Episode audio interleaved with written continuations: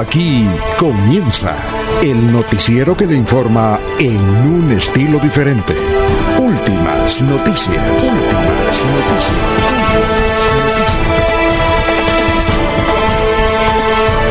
La información analizada por los expertos, sin sesgos, explicada con detalles, sin tanta carreta. Últimas noticias por Radio Melodía, también por Facebook y YouTube Radio Melodía.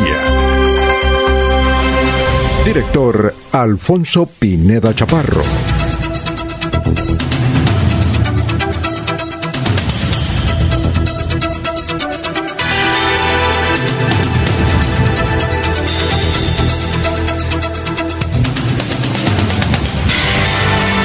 Gracias a Dios, hoy es viernes 4 de junio, viernes del amor, viernes de puente además, del primer puente de estos dos que tenemos ahora en junio, viernes 4 de junio.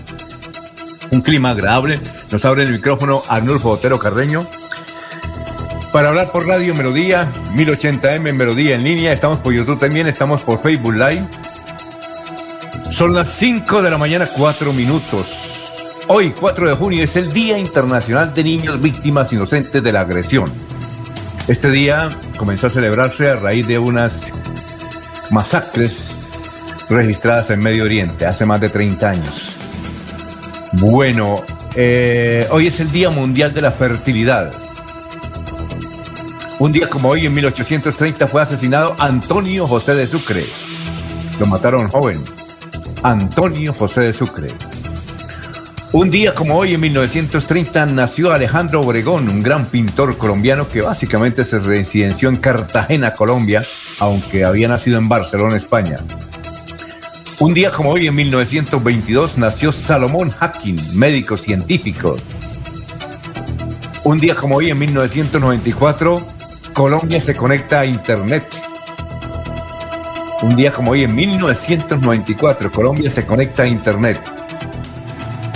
Y un día como hoy, en 1998, fue asesinado este gran cantante de música salsa, Piper Pimienta, el gran Piper Pimienta. Son las 5 de la mañana, 5 minutos, y vamos a saludar a nuestros compañeros de la mesa virtual aquí de Radio Melodía. Laurencio Gamba está en Últimas Noticias de Radio Melodía 1080 AM. Bueno, Laurencio, ¿cómo se encuentra esta mañana de viernes? Alfonso, pues bien, y el saludo para la señora Sara Prada Gómez, para usted, Alfonso, para Sergio Rafael en la parte digital de Radio Melodía, igual que para el doctor Julio Enrique Avellaneda. Y saludo especial para Arnulfo Otero Carreño en la coordinación digital, Internet, la virtualidad, el teletrabajo y el trabajo en casa. Él junto con Sergio Rafael hacen posible que tengamos toda esta información en la autopista mundial de las telecomunicaciones y muchos nos pueden escuchar, ver o como se le quiera definir a lo largo y ancho aquí desde la aldea de Bucaramanga hasta cualquier sitio en el mundo. Alfonso y principalmente la fiesta del campesino el domingo que se celebran en varias eh, poblaciones de Colombia pero aquí en las regiones con reclamos, millonarias pérdidas por los bloqueos, por la ausencia de comercialización, por las vías dañadas. Buscan créditos para sembrar sus nuevas cosechas y poder alimentarnos quienes vivimos en la ciudad. La gobernación y la alcaldía, sin embargo, ofrecen apoyo, la alcaldía de Bucaramanga, a los eh, productores del campo, porque son ellos nuestro cordial saludo hoy. Ellos madrugan a trabajar tanto aquí como en cualquier parte de Colombia, el campesino es el que produce. El juzgado noveno administrativo oral de Bucaramanga ordenó la suspensión provisional del artículo 29 del Acuerdo Municipal 30, Plan de Gobierno o como dicen otros, cómo iba a ser parcialmente financiado las obras del señor alcalde Juan Carlos Cárdenas. No sé si serán los enemigos de la administración o qué, pero esto le va a causar ciertas dificultades. Sin embargo, la administración eh, irá a pues buscar la parte jurídica, estará pendiente de superar esta situación.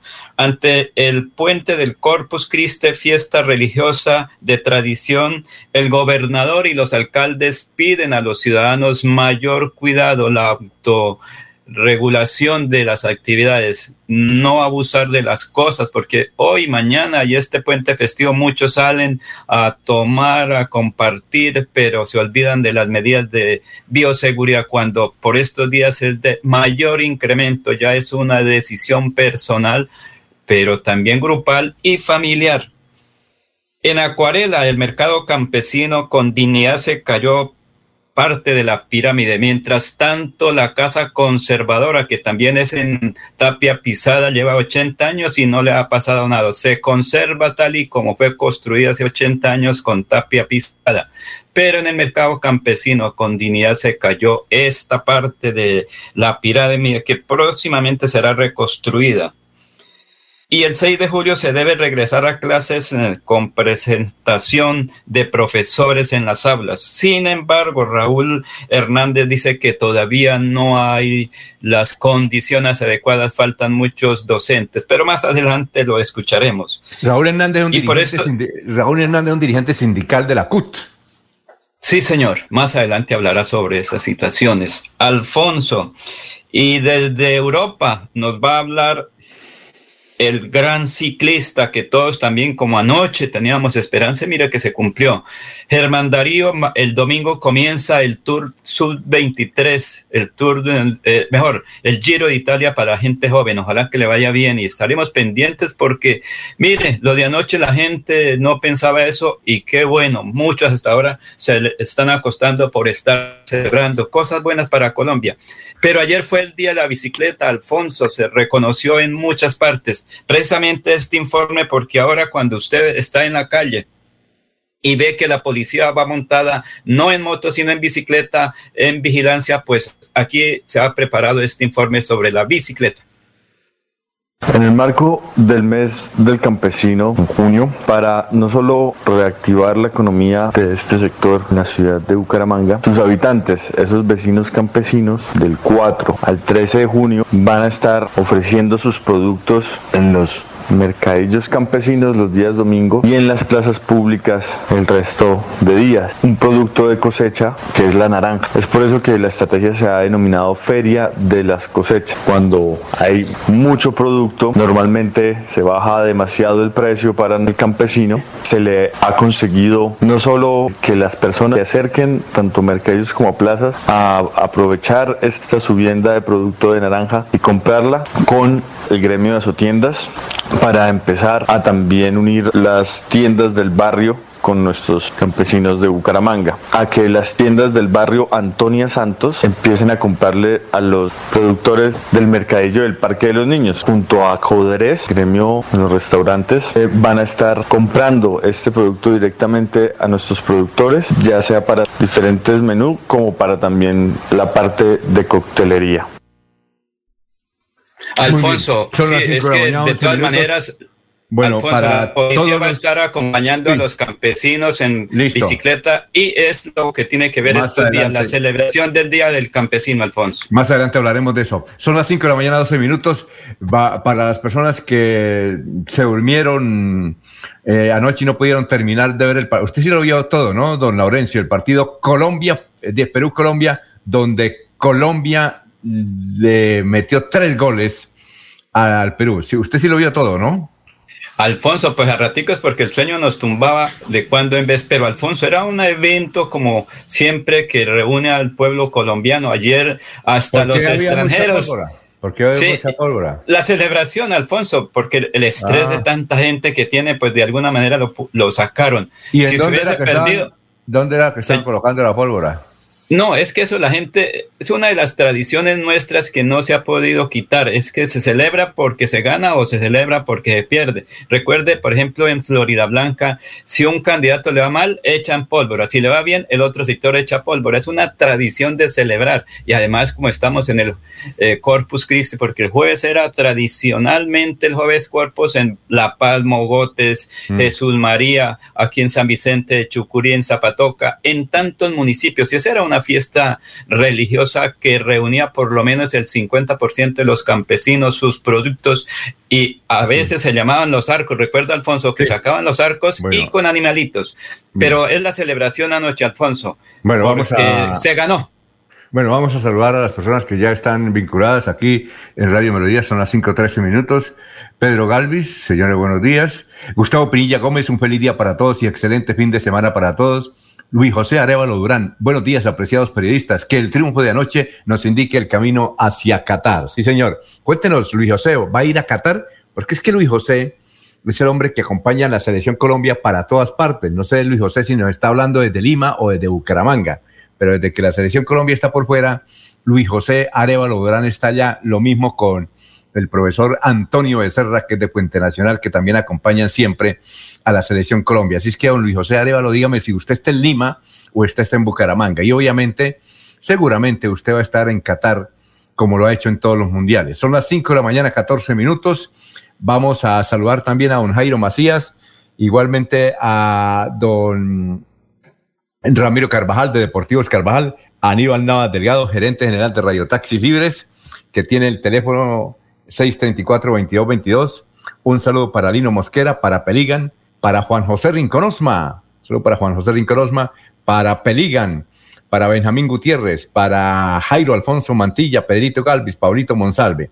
Vamos a hacer un resumen de las noticias a las 5.14 minutos de estas tres horas completas de información. La primera, pues, eh, desde luego, eh, eh, no es muy buena. Otro récord, cada día se bate un récord. 40 personas murieron en el departamento de Santander y se contagiaron 1.466 nuevos casos. 1.466 nuevos casos de coronavirus en el departamento de Santander, con el ítem de que ya apareció la cepa británica y hay mucha gente que, contagiada con esta cepa. Esta variante del COVID-19 es 50% más contagiosa, dicen los médicos. Y escuchen este dato, para que se cuiden sobre todo los jóvenes. El promedio de edad de los pacientes por COVID que están en las clínicas y hospitales de Santander es de 50 años de edad nos iban a pasar un informe, pero anoche nos dijeron, no, vamos a revisarlo, porque el promedio de edad de la gente que está yendo a las clínicas y eventualmente que está muriendo, algunos de ellos, el promedio de edad de 50 años, es más o menos un ítem que se está cumpliendo en América Latina. Bien, eh, esta es una buena noticia para los eh, residentes en la Mesa de los Santos. El 70% será el descuento que se aplicará en el peaje de la mesa para los habitantes de Los Santos. Eh, Jaime René Rodríguez Cancino, secretario de Infraestructura, a quien vamos a pasar más adelante, dice que se ha llegado a un acuerdo y por iniciativa del señor gobernador Mauricio Galear se ha mejorado el beneficio para los habitantes y residentes de ese municipio que son propietarios. Hablaremos más adelante de eso. Ayer en la mañana se instaló la primera mesa de diálogo de la alcaldía de Bucaramanga con los actores del paro nacional. Esta estrategia tiene el nombre de Pido la Palabra. Y según Gustavo Mendoza, responsable del diálogo social de la Comisión de la Verdad, quien hace parte de la mesa, allí se van a escuchar a los jóvenes empresarios y hasta la primera línea del paro para, para que manifiesten sus inconformidades y construir soluciones. Barranca Bermeja, Barichara y Socorro sin cupo en hospitales para pacientes de COVID-19. Aquellos que están que quieren viajar ahora, como hay apertura por todo el departamento de Santander, pilas, cuídense. Santander está con una ocupación del 98% de camas UCI. Y un artículo que esta semana nos, nos enviaron es sobre el Cementerio Universal, donde e, este que queda ahí en la calle 45 con carrera novena, este cementerio que fue construido, pues, hace más de 100 años, para la gente que no era católica o para la gente que se quitaba la vida. Pues bien, ese cementerio está ahí, hay gente muy importante sepultada ahí. Pues algunos venezolanos duermen allí, vea usted, duermen ahí en pleno cementerio, hacen sus, sus toldos y están durmiendo, tienen de casa, casa finca, ese cementerio universal, pero lo más grave es que lo están desvalijando. No se puede culpar a los venezolanos porque ellos dicen que no tienen las armas para enfrentar a los ladrones. Pero vea usted, gente viviendo en un cementerio. Alfonso, los vigilantes sería, los vigilantes del sector que usted dijo que los extranjeros no tenían las armas, será los vigilantes. No, no, que los, no, los extranjeros que viven ahí, que son venezolanos, sí. cuando llega la policía y le dicen, oiga, ustedes que viven aquí, ah. ¿quién se está robando esto? ¿Quién está valijando? No, nosotros no tenemos armas, así es que no, no, no podemos enfrentarnos. Es decir, nosotros escuchamos ruido, pensamos que son los muertos que se, se nos están asustando o son vivos que están robando, pero nosotros no, salimos aquí del toldito. Así es que en esa, en esa forma está la situación. Bien, son las 5.18. Otra moto quemada a delincuentes. Eso fue justamente en el viaducto de la novena. Dice que esos, esos tipos que tenían la moto son los que se esconden ahí, que viven ahí en el cementerio. ¿Ve usted que a veces cuando salen con la moto hacerlo del día? Pues la quemaron ayer en pleno viaducto de la novena. Nos mandaron las fotos y las imágenes. Son las 5.19. El director de la Corporación de la Defensa de la Meseta de Bucaramanga, Martín Camilo Carvajal, se posicionó en la Oficina de Vigilancia Fiscal de la Contraloría de Bucaramanga. No es el Contralor Auxiliar, sino el, eh, el, el, el director de la Oficina de Vigilancia Fiscal de la Contraloría de Bucaramanga, el doctor Martín Camilo, que duró, eh, que es como ocho años, don Laurencio, en, en la CME, más o menos, sí. Como ocho años duró en la, en la. Sí, señor, sí. Eh, fue ratificado, ¿no? Sí, sí, sí, iba para el tercer periodo, pero finalmente, pues eso como es por votos de los señores alcaldes, de los gremios económicos, de los corporados. Y es una actividad que también debe cumplir muy importante. Recordemos que el titular viene siendo encargado porque va a terminar el periodo, no sé si él estaba por dos años. Ah, bueno, si es encargado no tiene problema porque recuerden que todo modificó la norma legal ahora sobre la presencia de los contralores, que en esta ocasión era por dos años, pero como ha sido encargado, puede seguir, Alfonso. Bueno, eh, dice don José María Vesga, a esta hora, don Laurencio, emprendemos viaje al municipio del Carmen de Chucurí con el presidente del partido en Santander, el colega Rafael Serrano Prada, quien será condecorado por ser el creador de la ordenanza que le dio vida como municipio a esta localidad hoy hace 35 años, el 4 de junio de 1986. El Carmen de Chicurí, Santander, corresponde a la provincia de Yariguíes y limita al norte con San Vicente de Chicurí, por el sur con Simacota, al este con Galán y Elato. Su gentilicio es carmeleño. Su alcalde es el señor Nelson Parra Suárez. Son 178 kilómetros desde Bucaramanga. Pasaremos por Patio Cemento, ¿Usted sabe qué pasó allí hace varias décadas? No, cuénteme. Ah, no, pues sí. Sí, sí, sabemos. Patio Cemento, sí, la muerte de, del cura Camilo Torres. Yo recuerdo a Patio Cemento una cosa que se llama Santo Domingo del Ramo. Pregúntele a Rafael. La, la, serranía, serranía, serranía. No Santo, no, Santo Domingo del Ramo. Venga, le cuento, Laurencio, tranquilo, calma. Eh, Santo Domingo del Ramo hace como unos 30 años, creo que Rafael estaba ahí, nos secuestraron a varios periodistas los señores de la FARC, y nos llevaron a, un lugar, y desde luego era Santo Domingo del Ramo que pertenecía, que pertenecía a San Vicente en esta oportunidad. Pues hombre, estaba muy asustado. A mí me tocó un señor de gafas, que nunca, gafas verdes, oscuras, en un jeep me llevaba y me dijo, tranquilo, tomes estas pastillas. Yo me las tomé y yo le dije, ¿qué tipo de pastillas me tomé? Dijo, no, es para tranquilizarlo. A mí también me colocaron gafas verdes y me dijo, el, acompañante, me dijo, vea, cuando llegue la tropa y pregunte para dónde vamos, diga que vamos para donde la señora tal, que vamos a ver un ganado. Generalmente pasamos como las 5 de la mañana y obviamente nos preguntaron y entonces yo dije, vamos por la señora tal a ver un ganado. Dijo, ah, bueno, pasen. ese, era el santo y seña, era en la par. Me acuerdo que el comandante de ese frente era el comandante Alonso. Entonces, don Rafael, yo creo que usted se acuerda porque eso fue noticia nacional. Y usted fue el principal vocero ante los medios de comunicación. Ya estuvimos, luego nos rescató don, el señor eh, gobernador de esa época, eh, Moreno Peñaranda, el señor Rafael Moreno Peñaranda, que ya, ya falleció. Eh, la curiosidad es que, mm, a pesar de ser una, un sector guerrillero, porque nos alojaron ahí en la escuela, los guerrilleros, y cuando podíamos salir a hablar con los campesinos, los campesinos eh, pertenecían a corrientes políticas del Partido Conservador y el Partido Liberal y conocían a todos los dirigentes. Así es que un saludo para ese gran corregimiento que fue creado por eh, Rafael Serrano Prada. Entonces lo van a condecorar. Ojalá don, don José María que le hagan un busto. Él es fundador, se merece que le hagan un busto y, yo creo que sí. Eh, el Consejo Municipal aprueban, harán ahí en el parque principal un busto de don Rafael Serrano Prada que no solamente creó ese municipio, sino que creó también hay otros municipios, por ejemplo, el Playón. El, municipio del Playón, que son vertientes conservadoras, no saben pues si son conservadoras. Así es que le vaya bien en el viaje, José María Vesga. Vamos con más oyentes. Alfonso, pero más oyentes. que a José María y a don Rafael se les ocurre traer unos aguacaticos ahí cuando también, son muy buenos. Sí, Son muy buenos. Gustavo Gómez, Gustavo Pinilla Gómez dice, en la mesa no deberían tener peaje en la Mesa de los Santos. Se han recogido 80 mil millones y el único favorecido es el, no voy a dar el nombre porque ese señor piensa que es que yo cada rato lo critico, ¿no? Mm, el señor, mm, el dueño de Costrubicol, porque las vías están completamente abandonadas. Bien, eh, son las 5 de la mañana, y 4 minutos. Seguimos con el resumen de las noticias que estaremos hasta las 8 de la mañana.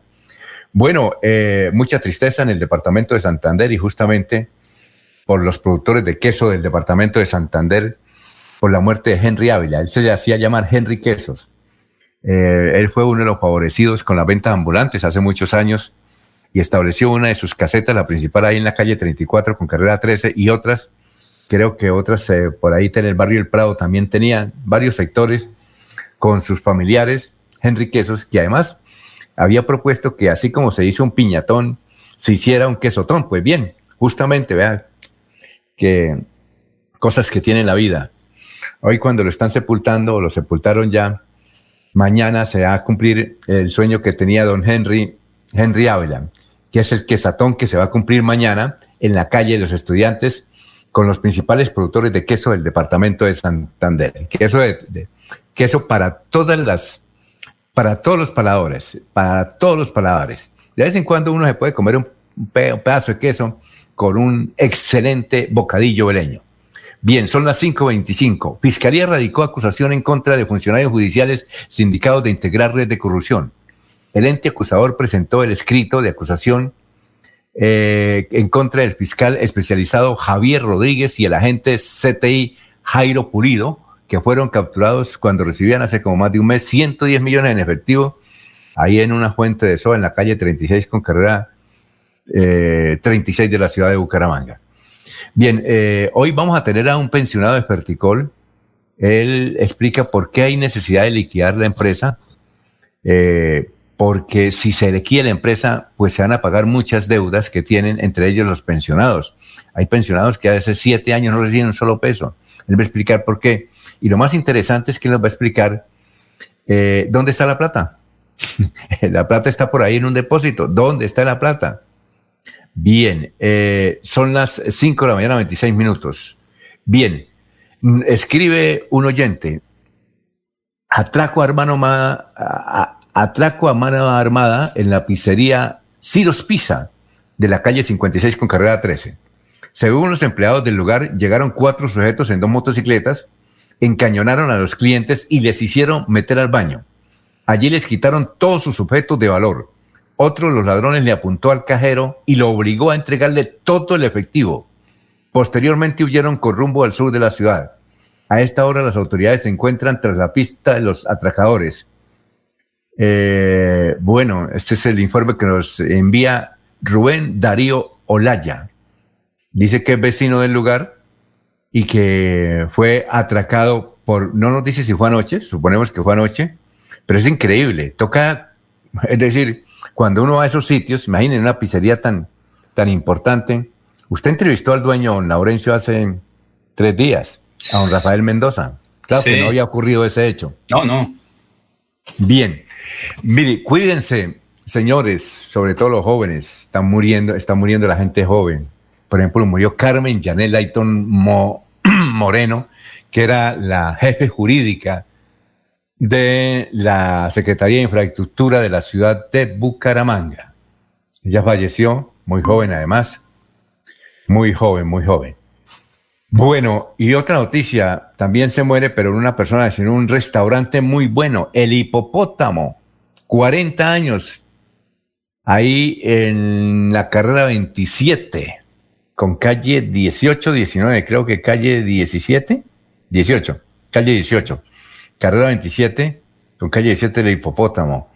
Era el estilo de el restaurante, era el estilo del restaurante Tony, pero eh, yo recuerdo el dueño, estoy preguntando eh, el apellido, me acuerdo que, era con don Luis o Carlos, algo así, que era extraordinaria persona y él nos contaba cómo en la década del 70 comenzó con muchas dificultades y creó este ícono de la comida típica santanderiana, básicamente el desayuno, uno de los mejores desayunos que si uno se comía, yo creo que el Laurencio estuvo ya en varias ruedas de prensa, era justamente en el hipopótamo, en el hipopótamo. Bueno, vamos a saludar a, ver quién se encuentra ya por ahí. A ver, a don Jorge. Vamos a saludar como él se, se merece a don Jorge Caicedo a las 5.29. Jorge Caicedo está en Últimas Noticias de Radio Melodía 1080 AM. Hola, don Jorge, ¿cómo se encuentra? Tenga usted muy buenos días. ¿Qué más? Don Alfonso, muy buenos días. Como siempre, feliz de estar con ustedes compartiendo este espacio de últimas noticias y por supuesto de llegar a toda la audiencia de Radio Melodía. Como usted lo dijo, hoy es 4 de junio, es el centésimo quincuagésimo quinto día del año, el 155, y ya quedan 210 días de este 2021. Cifra, noticia de esta hora en Santander relacionada con el comportamiento de la COVID-19. El departamento registró 1.466 contagios nuevos de COVID-19 durante la jornada del jueves y 40 muertes más.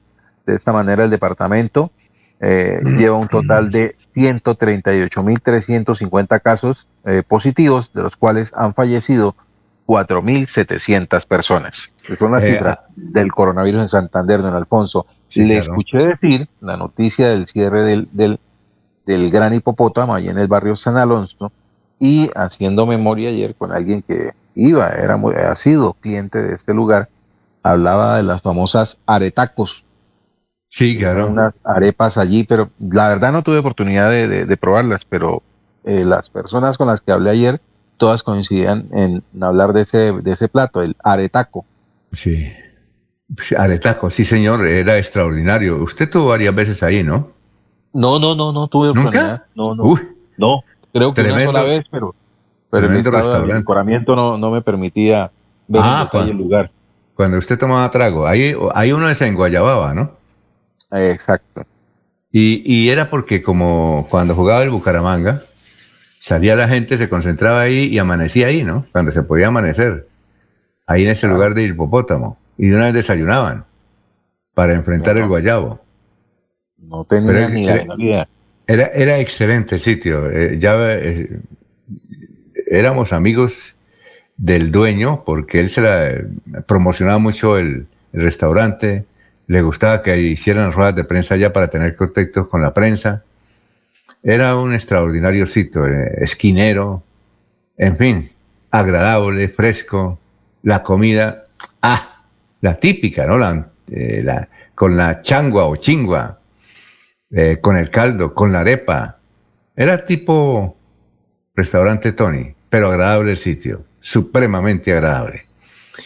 Bien, Jorge, eh, vamos a hacer una pausa. Eh, bueno, ayer, ¿usted vio el partido anoche o no? En pedazos, en partes, en partes. Pues tuve la oportunidad que cuando lo estaba mirando, se dieron los tres goles. ¿Usted le pasó como le pasó a Laurencio y a mí, cabeceando, cabeceando? Exactamente, don Alfonso. Sí, señor. más, que el mismo Jerry. Muy cabeceamos más que Jerry, ¿no? sí, señor. Muy bien, son las 5.32. Este sábado 5 de junio, es decir, mañana 5 de junio, estaré en Bucaramanga, en la calle 103, número 2112 del barrio Provenza, el famoso médico colombiano Ricardo González Parra, de la Unidad Médica Biológica, para atender a todos sus pacientes llame a partir de las 8 de la mañana a la línea celular, a esta, a partir de las 8 de la mañana de hoy, 313-392-2623. 313 no, 392 2623 y agende su cita, porque el doctor Ricardo González, un médico que es muy querido en todo el país, él recorre el país y mañana le corresponde a la ciudad de Bucaramanga. Así, así, así es que lo aprovechen. Él los espera ahí en la calle 103, número 2112 del barrio Provenza. Son las 5.33. Melodía es la radio que lo tiene todo. Noticias. Deportes. Música. Variedades.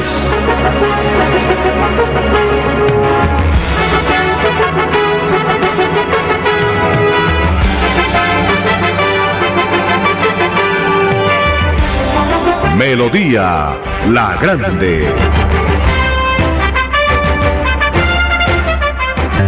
Todas tus opiniones serán escuchadas. Te presentamos Pido la Palabra, un espacio virtual de diálogo ciudadano para visibilizar las voces de todos frente a la situación actual del país. Participa, síguenos en Twitter como arroba Pido la Palabra, BGA, y déjanos conocer las expresiones, ideas y pensamientos que tengas para ayudar a construir diálogo en Bucaramanga usando la etiqueta hashtag Pido la Palabra. Te estamos esperando. Alcaldía de Bucaramanga. Gobernar es hacer. Fui deportista de alto rendimiento y una lesión de columna me sacó de competencia. Los dolores en mi columna vertebral eran insoportables, pero la IPS Cines me ha devuelto la salud. Si sufre de la columna vertebral, la medicina biológica es la alternativa. IPS Cines en Bucaramanga. Citas 643 6868 643 6868. Vigilados para salud. Recibiste una llamada del Banco Agrario y te pidieron digitar tu cédula, usuario clave. Cuidado, es un fraude. El Banco Agrario nunca te pedirá esta información. Si te llega a pasar, repórtalo a través de la línea nacional Contacto Banco Agrario 018 Banco Agrario de Colombia. Vigilado Superintendencia Financiera de Colombia. Cada día trabajamos para estar cerca de ti. Te brindamos soluciones para un mejor vivir. Somos familia, desarrollo y bienestar. Cada día más cerca para llegar más lejos. Con Cajasal. Vigilando Super Subsidio. Se va la noche y llega últimas noticias. Todos los días, desde las 5 de la mañana, empezar el día bien informado y con entusiasmo.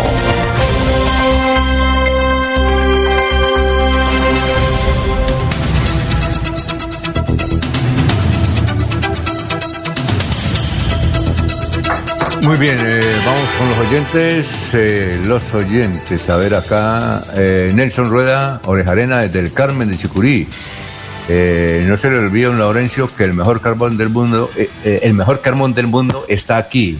El mejor carbón del mundo está aquí en el Carmen de Chucurí y los mejores aguacates. Los saluda don Nelson Rueda. Alfonso, También- ese es en la parte de San Luis, sí, claro, esa es la mejor, es carbón explota, eh, que va para el exterior. Sin embargo, creo que todo ese carbón, como el de Boyacá, están en puertos y por la situación de desorden que está viviendo el país, no han exportado ese carbón. Y las gentes allí sí que están eh, con dificultades, tanto ahí en San Luis, eh, en la parte Sí. de- del Carmen, como en Boyacá, que son unos carbones especializados para Europa. No han podido salir del país. Nos escribe Yadir Camargo, el director de comunicaciones de la campaña del ingeniero León a la alcaldía de Girón. Dice más de 12 mil millones para emprendimiento y generación de empleo para los gironeses. Propuesta de gobierno del ingeniero León. Son las 5 Alfonso, de la mañana, 37. al- ¿Sí? Cuénteme. Que, que ojalá el ingeniero también convoque a una rueda de prensa para que exponga ante los periodistas eh, su programa de gobierno. Sería bueno que el ingeniero León, lo mismo que el señor eh, Morales, convoque a rueda de prensa porque ya no faltan sino casi 15 días para que den a conocer. Aquí estamos, cuando nos inviten, vamos como ya lo hicimos con otra persona que aspira al primer cargo. Hay que ir donde nos inviten y ojalá que cada uno dé a conocer el programa de gobierno, porque ahorita va a ser por programa de gobierno que la gente va a votar en Girón. Bueno, son las 5.38, papel y lápiz, que ya está el historiador Carlos eh, Augusto González con las noticias más importantes que se presentaron hace 50 años y hace 25 años en Bucaramanga y Santander. Carlos, los saludamos a las 5.38. Buenos días. Buenos días a la mesa de trabajo y a los oyentes.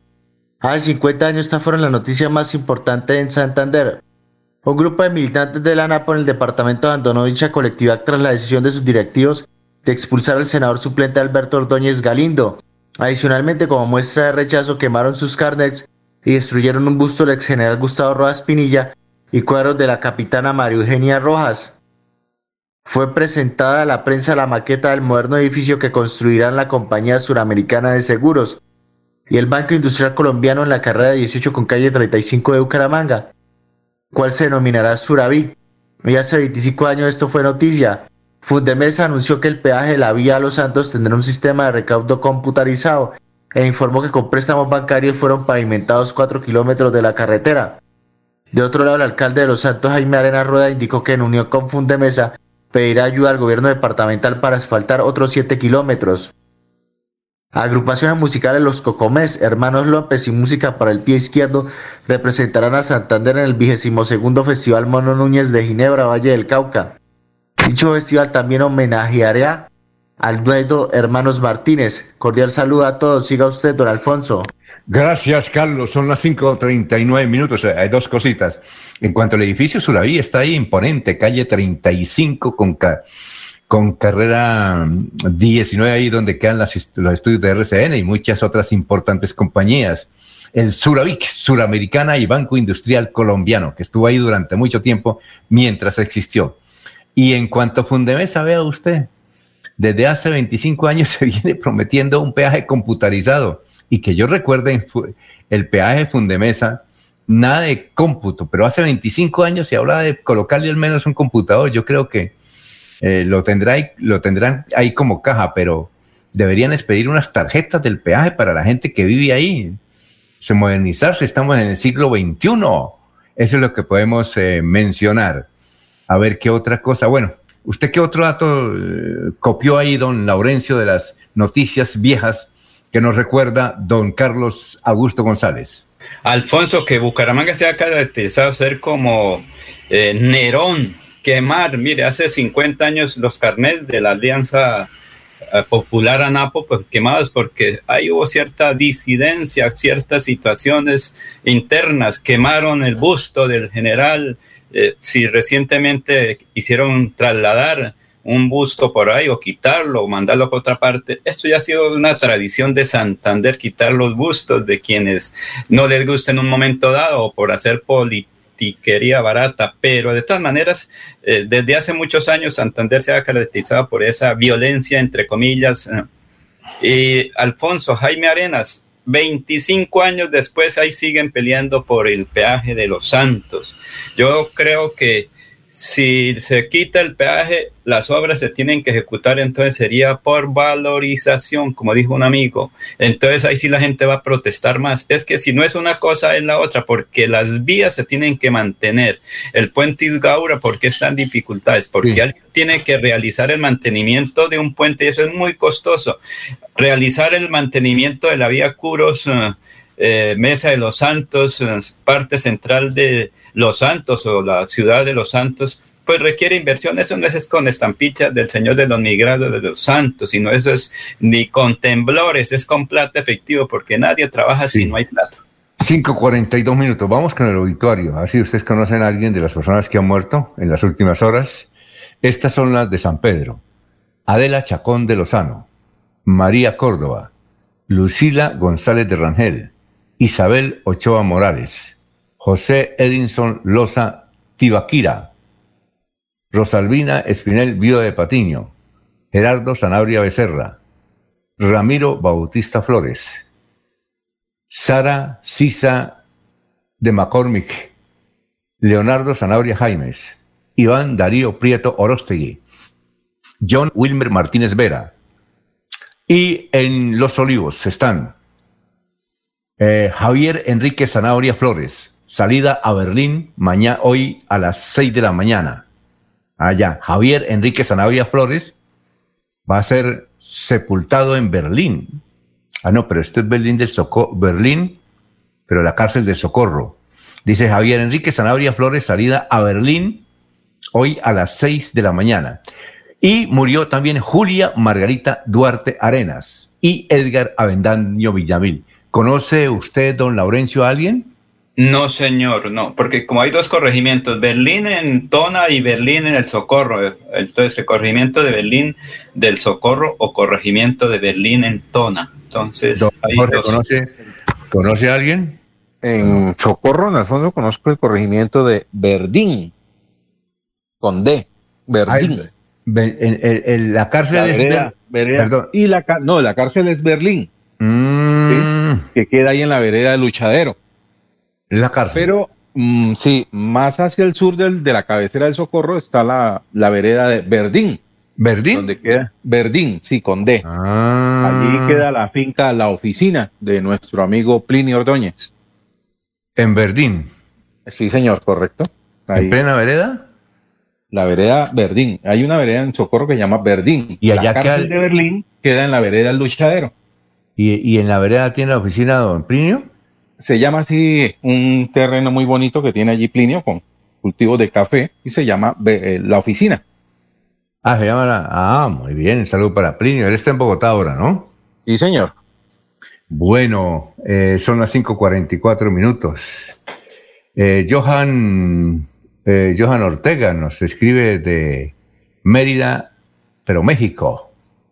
Dice, a veces trato de buscarlos en internet y no encuentro. Claro, muy fácil. Eh, puede ser por melodíaenlínea.com o por Facebook Live. Es muy fácil. Ayer también nos decía alguien que le cogió dificultad. No, eso es fácil. Yo creo, Jorge, que lo más fácil es conseguir a Radio Melodía por, por internet, ¿no es cierto? Por YouTube. Sí, claro. Muy, muy fácil ahora. ¿Dónde Muy está ubicado fácil. el oyente? En Mérida, México. Ah, no, le toca, obviamente, por YouTube o por el Facebook Live. Sí, Radio claro. Melodía Bucaramanga. O melodíaenlínea.com. Sí, señor, también. Mm, muy bien, 545. Gerardo Rivera Gualdrón dice, buen día para la mesa de trabajo, a de últimas noticias. Felicitar al concejal más visible de Santander, Salvador Molina Saavedra, cabildante de la ciudad de Florida Blanca, carácter, gestión, y- que está, estará cumpliendo años don, don, don Salvador. Dice, felicitar. No, no, no. Es que como una revista, un colega, pero ella hace un evento, entonces fue sobre, eh, fue el que ganó ese evento. Alfonso. ¿Ah, sí? Co- Sí, sí, sí, es eso. Entonces, Ah. eh, obvio, es un reconocimiento a su labor, ¿Qué? a Pero, Salvador Molina. pero, pero el concejal más simpático, el concejal que... eh, No, no, ¿cómo- no, ¿Cómo era el premio? ¿Cómo era el premio? Creo que el concejal sobresaliente del área metropolitana o de Santander, y él ganó ese concurso ahí. Ah, ya. Corrillos, recuerde lo de Corrillos. Ah, bueno, entonces un saludo para un Salvador que ha ganado el premio. Felicitaciones allá en Florida Blanca, concretamente en el barrio La Cumbre. Sí, en La Cumbre. Muy bien, don Salvador. Vamos a una pausa. Recuerden. que además es periodista, recuerde que él, pues, eh, eh, él mantiene o inicialmente con un periódico en la cumbre cuando se dio a conocer, ahí con Ah, el apoyo bien. de Martín Parra y Salvador Molina. Sí, señor. Claro. Cumbre nos vemos, se llama el periódico. ¿El periódico de, de dónde? ¿De, de, de Salvador? Sí, señor, que fundó Salvador allí en el barrio La Cumbre, se llama En la Cumbre nos vemos. Oiga, qué buen título, ¿no? En La Cumbre nos vemos. Buen título. Vea usted. Muy bien, mañana sábado 5 de junio estará en Bucaramanga, en la calle 103, número 2112 del barrio Provenza, uno de los mejores médicos colombianos, Ricardo González Parra, de la Unidad Médica Biológica, para atender a todos sus pacientes. Llame a partir de las 8 de la mañana a esta línea 313-392-2623 y 313-392-2623. Eso, ese es el único. Es que lo repetimos. 313-392-2623. Y agende su cita con uno de los mejores médicos, Ricardo González Parra. Los espera este sábado 5 de junio, es decir, mañana, 5.47. Vamos a demostrar que dialogar es escucharnos. Te presentamos Pido la Palabra, un espacio virtual de diálogo de los bumangueses con proyección nacional para presentar los insumos de una agenda política y social. Participa. Síguenos en Twitter como arroba Pido la Palabra BGA y comparte tus opiniones grabando un video o escribiendo lo que piensas y públicalo en tus redes sociales usando la etiqueta hashtag Pido la Palabra. Te estamos esperando. Alcaldía de Bucaramanga. Gobernar hacer. Se va la noche y llega últimas noticias. Todos los días, desde las 5 de la mañana, empezar el día bien informado y con entusiasmo.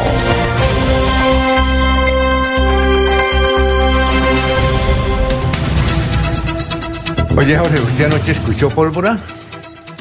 ¿También? Eh, sí, señor. Oiga, sí, señor. esa pólvora, ¿por qué? Es que yo no, yo no entiendo por qué. Laurencio me dice que es porque ganó Colombia, ¿no? Pero esa pólvora nos estábamos escuchando desde las 6 de la tarde, por todos Sí, los señor. lados. Eso era como diciembre, cuando se hacen las misas de aguinaldo, pero mucha pólvora. ¿De dónde sería? No, no, no, no tengo en idea porque, pues, eh, difícil desde el sector donde me encuentro eh, poder precisar, pero sí, sí escuché varias, Imagínese. varias detonaciones. Bueno, eh, a nivel nacional la noticia más importante es que, que no, no alcanzamos a mencionar en el resumen, es que ya comenzaron a haber principios de acuerdo, principios de acuerdo con el comité de paro. A propósito, ayer nos envió un señor desde Bogotá un extenso comunicado donde el comité de paro eh, demuestra lo que dice el doctor Julio Enrique Vallaneda, que los índices altos de contagio de virus, del coronavirus, no es necesariamente por las marchas, sino por la relación social. En Colombia, ayer, eh, creo que esta es la cifra más grande de muertos, eh, el número más alto de muertos, Jorge, 545, ¿verdad? ¿Me parece? El país, sí, señor, correcto. y hay 28.624 casos y 545 fallecimientos. Y el comité de paro, vamos a ver si lo leemos más adelante, eh, envió un comunicado indicando que no es por el paro ni por las manifestaciones que se está elevando el número de contagiados, que por ejemplo en el Brasil, allá no hay marchas, en Argentina no hay marchas. Y hay un caso curioso, eso, eso sí no lo dice el- el comité de paro, pero hay un caso curioso en el mundo. Es que Chile, que es un país muy ordenadito en la vacunación, que ha vacunado muchísimo, es el país que más vacunas tiene la gente, es decir, el país que más ha vacunado en América Latina y uno de los principales del mundo justamente es Chile. Y sin embargo, a partir de hoy comienzan varias zonas, varias regiones, allá les dicen regiones en Chile, un confinamiento total, es decir, toque de queda total.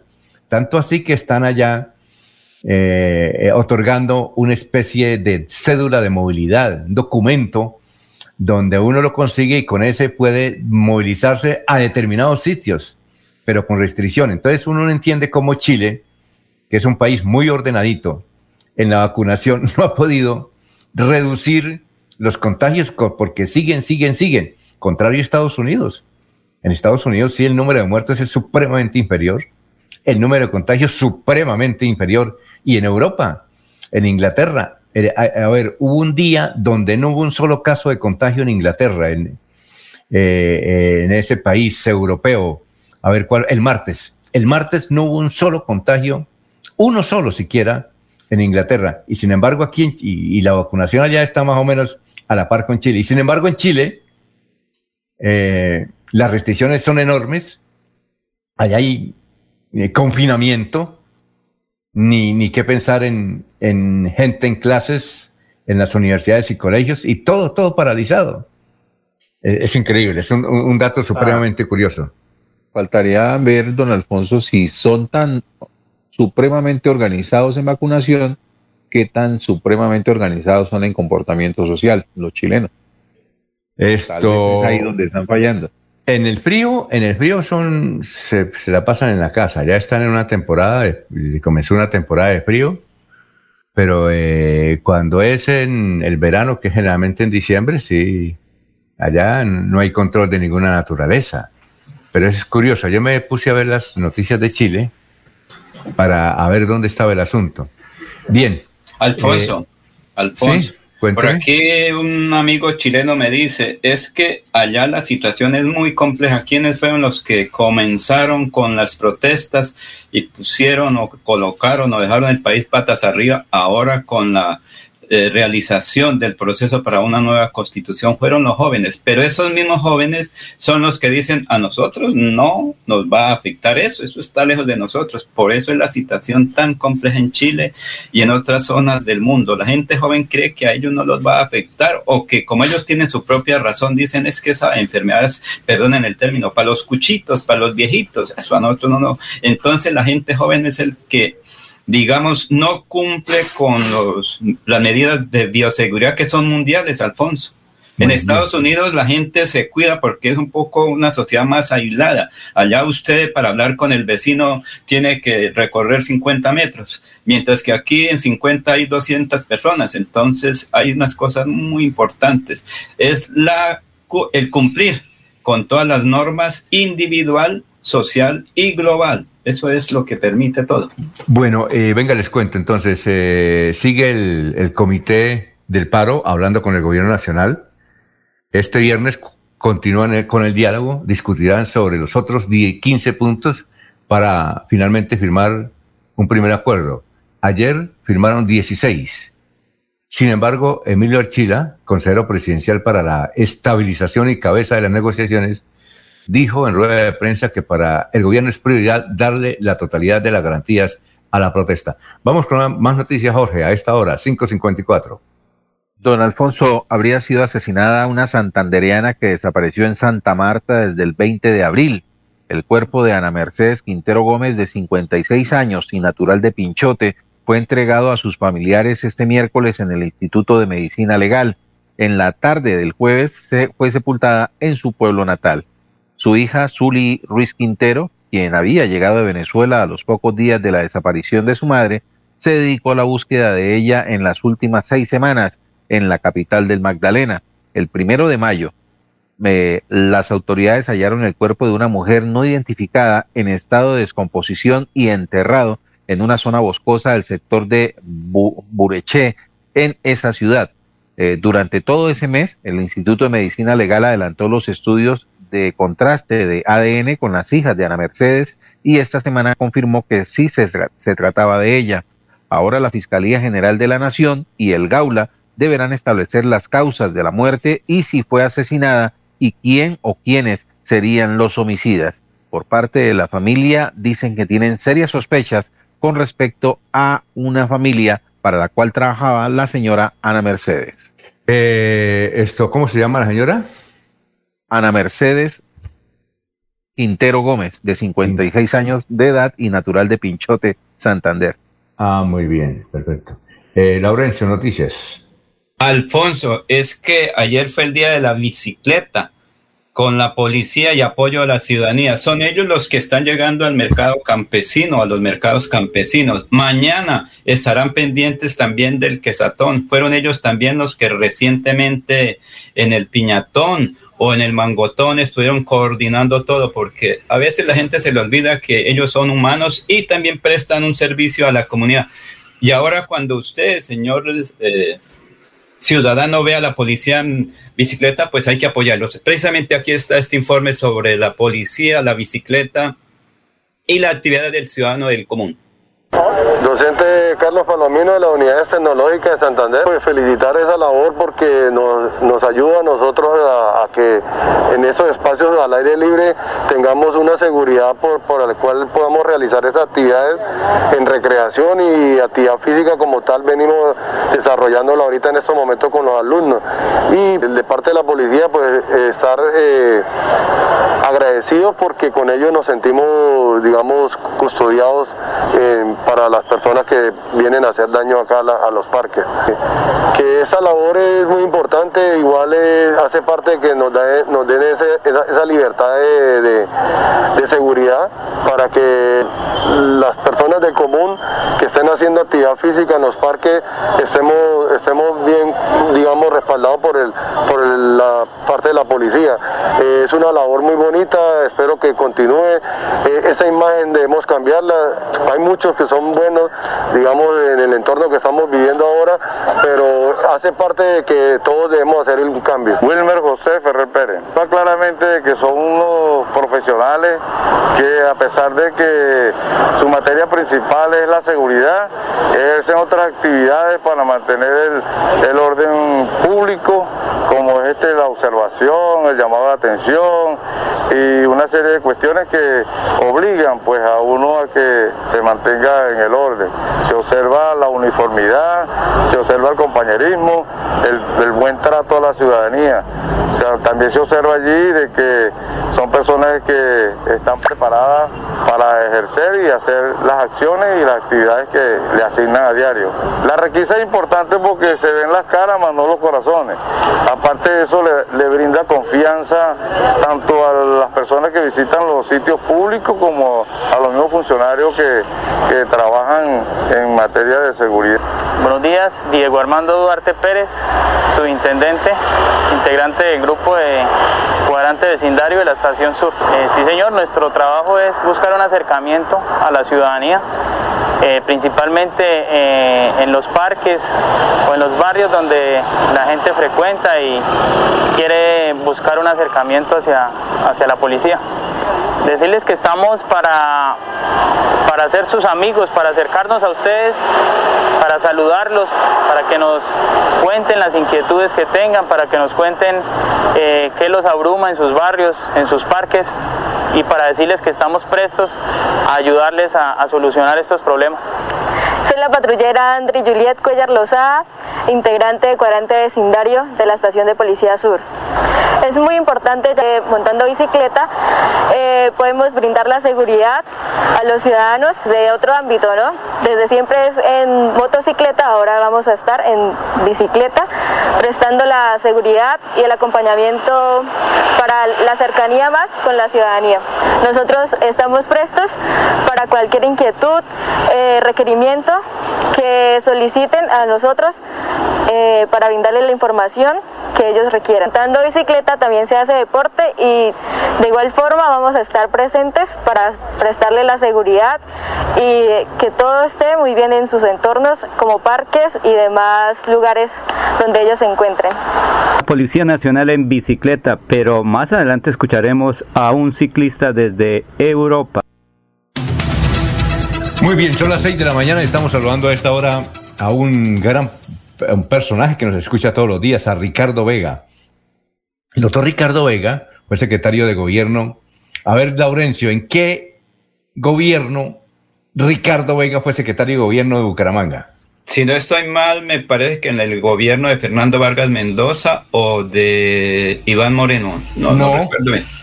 Eh, Jorge, ¿usted, ¿usted conoce al doctor Ricardo Vega, Jorge? ¿Jorge? ¿Se fue Jorge? ¿Mm? Aló, aló. Sí, Jorge. Aló.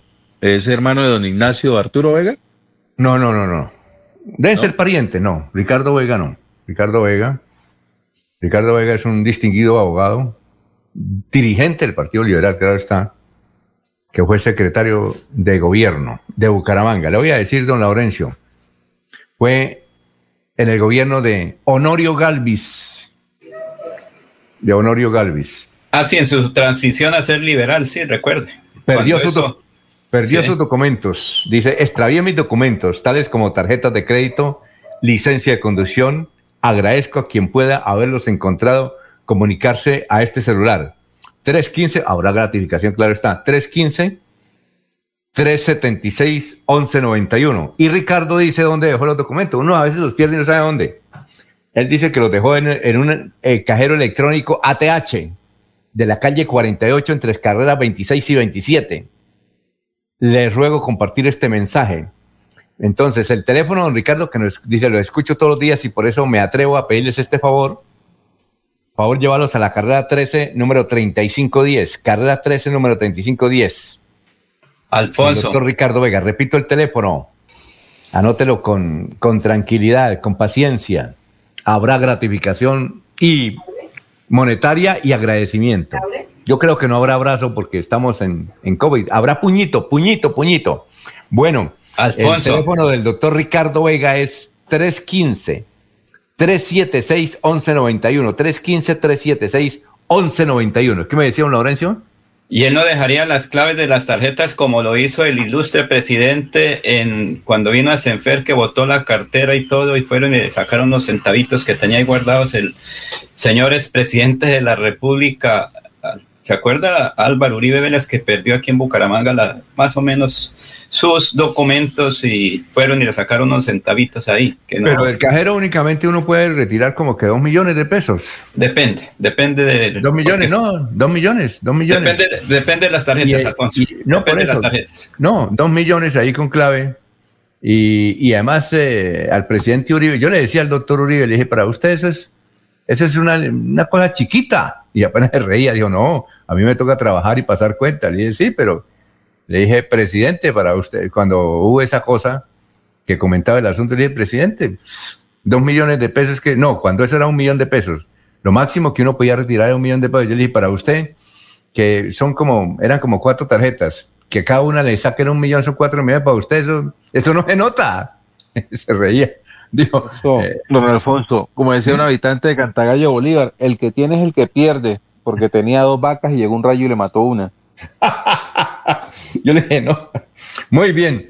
Son las seis de la mañana, cuatro minutos, seis y cuatro. Vamos a una pausa, pero antes comentarles que uno de los mejores médicos colombianos estará mañana en Bucaramanga. Se trata del doctor Ricardo González Parra de la Unidad Médica Biológica para atender a todos sus pacientes. Estará en esta dirección, en Provenza, calle 103, número 2112. ¿Ah? Y llame a partir de ya de las 8 de la mañana y, y, haga Jupito. Es el 313-392-2623. 313-392-2623. Y agende su cita para hablar con el doctor Ricardo González Parra. Los espera mañana sábado 5 de junio. Son las 6 y 4. Aquí Bucaramanga, la bella capital de Santander.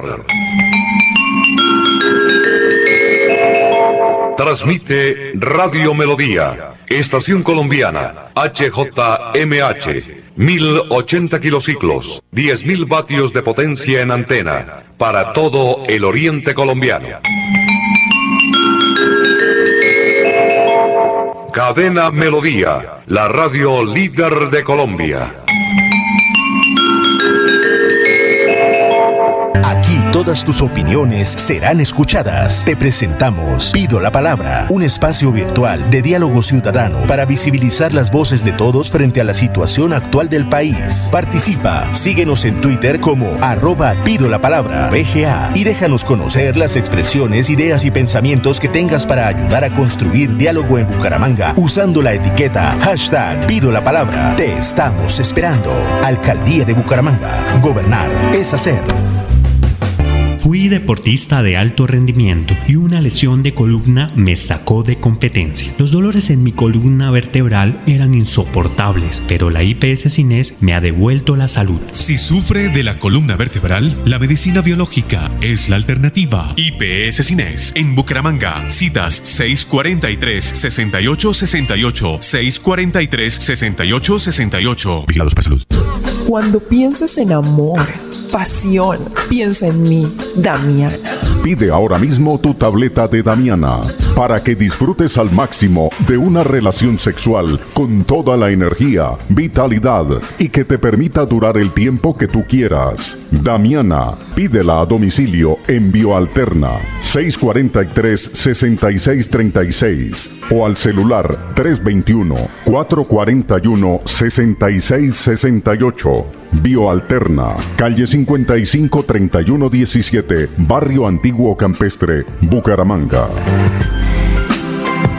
Un especial saludo a los habitantes de Bucaramanga y Santander. Les habla el doctor Javier Aristizábal. He investigado las plantas medicinales colombianas por 20 años. He creado la terapéutica natural al altel para tratar las principales enfermedades de los colombianos. Estoy con ustedes de 10 y 30 a 11 de la mañana por esta emisora. Estoy seguro que lograré cosas interesantes en la salud de todos ustedes. Vamos a demostrar que dialogar es escucharnos. Te presentamos Pido la Palabra, un espacio virtual de diálogo de los bumangueses con proyección nacional para presentar los insumos de una agenda política y social. Participa. Síguenos en Twitter como arroba Pido la Palabra BGA y comparte tus opiniones grabando un video o escribiendo lo que piensas y públicalo en tus redes sociales usando la etiqueta hashtag Pido la Palabra. Te estamos esperando. Alcaldía de Bucaramanga. Gobernar es hacer. Se va la noche y llega últimas noticias. Todos los días, desde las 5 de la mañana, empezar el día bien informado y con entusiasmo.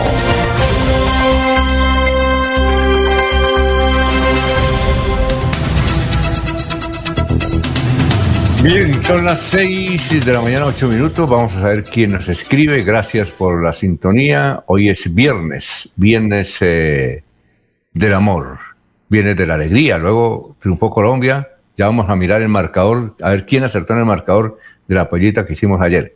Nos escribe Belén desde Cartagena.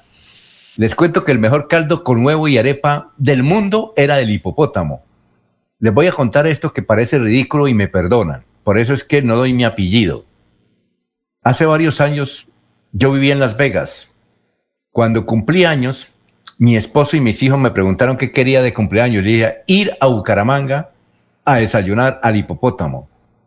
Un hijo me dijo, mami, no sea ridícula. ¿Eso? Sí.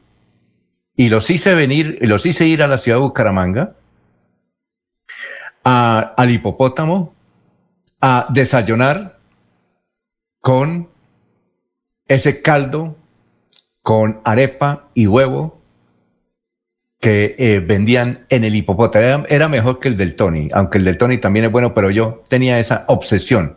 Además porque yo conocí a mi esposo justamente cuando estaba empezando el restaurante allá y esa era, era mi obsesión. Ese fue el regalo. Y quiero ese regalo, aunque sea ridículo, yo lo quiero así.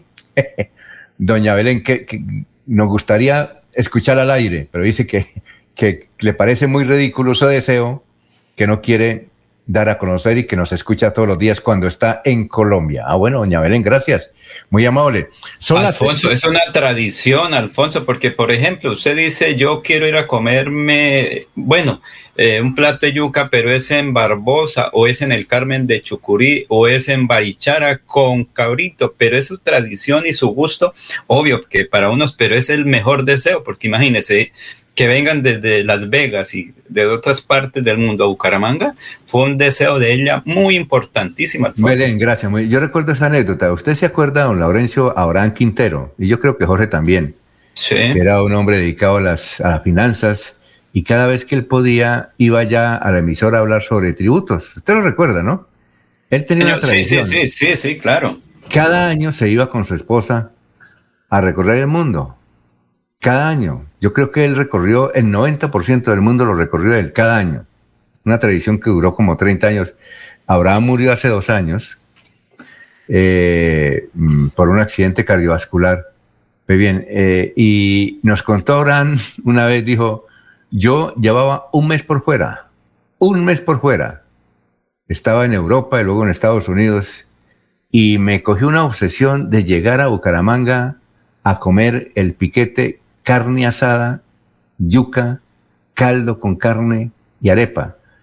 Dijo, vea, eh, en esa oportunidad por los asuntos de vuelo llegamos casi a la una de la mañana a Bucaramanga y a esa hora llegué a- a- al restaurante Tony con mi esposa a calmar ese deseo. Lleva un mes sin caldito de arepa y, y qué y Carne carne.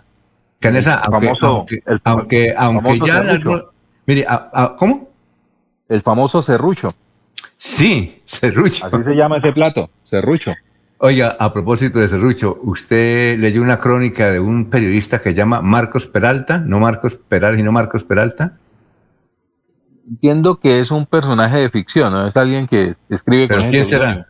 Pero escribe muy bien, ¿no? Sí, hay, hay varias plumas que se pueden eh, catalogar dentro de ese nivel de, de sarcasmo con el que escribe. Y hay una crónica. Marcos Peralta. Hay una crónica extraordinaria. Él dice que fue a, a visitar la cárcel de San Gil. ¿Sí? A la cárcel de San Gil. Y lo atendieron muy bien. Y entonces eh, él pidió como desayuno carne asada, yuca y caldo. Y entonces eh, él dijo, ah, el famoso serrucho. Dijo, no, aquí no se llama serrucho, aquí se llama Trujillo. Entonces preguntó, entonces preguntó que por qué Trujillo. Dijo, porque aquí estuvo el zar del PAE detenido y le pusimos Trujillo. Pero es que, eh, don Alfonso, usted va al Tony y pide un serrucho. Sí, claro. Usted va al Tony y pide un serrucho y, y- y le sirven ese caldo con huevos, arepa y carne asada con yuca. Pero Eh, Alfonso, Eh, Alfonso. eh, uh, eh, don Gediondo, usted- bueno, ustedes conocen a don Gediondo, ¿no? Sí. Él estuvo en una campaña política, aquí lo invitaron a desayunar. Y entonces cuentan los periodistas que, fueron con él. Entonces el, el, mesa- el mesero, bueno, y, y don Hediondo, ¿usted qué quiere? Entonces, eh, don, don qué, don Pedro, o sea, Dale, sí, don, Pedro ¿cómo? González. Don Pedro Pedro, González. Don Hediondo le dijo, no, venga aquí. Yo le digo secreto qué es lo que quiero. Entonces llegó el, el mesero y, y lo escuchó. Dijo, ah, bueno, sí, don, listo, don Hediondo. Entonces le preguntaron a don Hediondo que por qué no había dicho duro. Dijo, no, porque es que aquí me dijeron que habían unos congresistas y yo si pido serrucho dirá que es que yo los estoy ofendiendo. y todo el mundo, claro, tiró risa. Bien. eh, Alfonso, pero ¿ah? también un amigo nuestro que está llegando por allá, el Carmen de Chucurí, cuando estuvo de vacaciones en Europa, le pasó algo similar, buscando dónde, no sé si desayunar o almorzar en esa ocasión, encontró un sitio que decía la comida de la tierra, algo así similar, o comida de Zapatoca o comida santanderiana. Ingresó ahí y claro, degustó los platos típicos colombianos, salió, pagó, se fue, cuando estaba ya, dijo, oiga, hágame un favor, me le deja esto, mi tarjetica y este CD de la música colombiana. Listo, se fueron. Al otro día abordó avión cuando estaba ya, estaban cerrando eh, la puerta del avión para regresar a Colombia cuando le dice, oiga, acabo de revisar y dejó usted mi tar- su tarjeta, tío, ¿por qué no me avisó? Dijo, ¿cómo así? Por donde usted estuvo degustando los platos típicos colombianos, es su sobrino. Es decir, Acuérdese. un, un sobrino de Rafael. No, yo no sé. No, sí, sí, él me dijo, era un sobrino, él me contó, eso, un sobrino Rafael Serrano, era el dueño del restaurante ahí en Madrid, era en Madrid. Muy bien, eh, vamos a una pausa, vea. se, se nos fue el tiempo en esta charlita, pero bien. Eh, así es que gracias, señora Belén, por escucharnos en la ciudad de Cartagena, muy amable. Eh, para indicar antes de irnos unos mensajes que los contagios en Colombia ayer fueron eh, de, ah, yo tenía aquí, fueron 540 muertos. Creo que es el, el dato más alto en Colombia, ¿no, Jorge? El, el de contagios en... Sí, don Alfonso, ya, ya lo habíamos anunciado. Exactamente. El registro de ayer fue el más alto en decesos a causa del coronavirus. eh, tanto en Santander como en Colombia, ¿no? No, Santander claro. fueron 40. Pero es el más alto, ¿no? Claro. No, ya hemos tenido registros de 48. Ah, sí, ah, este no es el más, ah, pensé que era el más alto. Bien, eh, y en el mundo sí se han reducido los contagios, 470 mil hubo ayer, 10 mil personas murieron, veníamos de eh, registrar 13, 14 y ayer fueron 10 mil personas murieron. Y hasta ayer, según la Organización Mundial de la Salud, se han vacunado en el mundo 2.019 millones de vacunas. Se han aplicado 2.000 19 millones de vacunas se han aplicado de los 7 mil millones de personas. Claro que este es para adultos, para los niños todavía no los, no los están vacunando. Son Alfonso, las... Sí, cuénteme. Antes, del corte, escuche esto. ¿Qué ¿Se pasa? alcanza a escuchar? No. ¿Se alcanza a escuchar? No, no. Escucho un ruido ahí como de un gatico que está arañando. No, señor, ese es el molino de café a mano. Estamos preparando el tinto de la mañana. Ah. Bueno, usted estaba como mi abuelo. De una vez, él, él moría ahí una vez el café para tomar tinto. Sí, Qué señor, bueno. aquí hacemos igual. Muy bien. Éxitos. Bueno, recuerden, mañana estará uno de los mejores médicos colombianos en el barrio Provenza, calle 103, número 2112 del barrio Provenza, el doctor Ricardo González Parra de la Unidad Médica Biológica para atender a todos sus pacientes. Llame a partir de las 8 de la mañana a la línea celular 313-392-2623 y 313-392-2623 y agende su cita por el doctor Ricardo González Parra, que los espera mañana sábado 5 de junio, muy temprano. Son las 6 y 17. Aquí todas tus opiniones serán escuchadas. Te presentamos Pido la Palabra, un espacio virtual de diálogo ciudadano para visibilizar las voces de todos frente a la situación actual del país. Participa, síguenos en Twitter como arroba Pido la Palabra, BGA, y déjanos conocer las expresiones, ideas y pensamientos que tengas para ayudar a construir diálogo en Bucaramanga usando la etiqueta hashtag Pido la Palabra. Te estamos esperando. Alcaldía de Bucaramanga. Gobernar es hacer. Fui deportista de alto rendimiento y una lesión de columna me sacó de competencia. Los dolores en mi columna vertebral eran insoportables, pero la IPS Cines me ha devuelto la salud. Si sufre de la columna vertebral, la medicina biológica es la alternativa. IPS Cines en Bucaramanga. Citas 643-6868, 643-6868. Vigilados para salud. En el Banco Agrario te ayudamos a evitar ser víctima del fraude. Nunca te solicitaremos tu información financiera por teléfono, correo electrónico o mensaje de texto. Y te recomendamos cambiar tus contraseñas periódicamente y no compartirlas con nadie. Cualquier incidente, repórtalo a través de la línea nacional Contacto Banco Agrario 018 91 5000. Banco Agrario de Colombia. Vigilado Superintendencia Financiera de Colombia. Vamos a demostrar que dialogar es escucharnos. Te presentamos Pido la Palabra, un espacio virtual de diálogo de los bumangueses con proyección nacional para presentar los insumos de una agenda política y social. Participa, síguenos en Twitter como arroba pido la palabra BGA y comparte tus opiniones grabando un video o escribiendo lo que piensas y públicalo en tus redes sociales usando la etiqueta hashtag pido la palabra. Te estamos esperando. Alcaldía de Bucaramanga. Gobernar es hacer.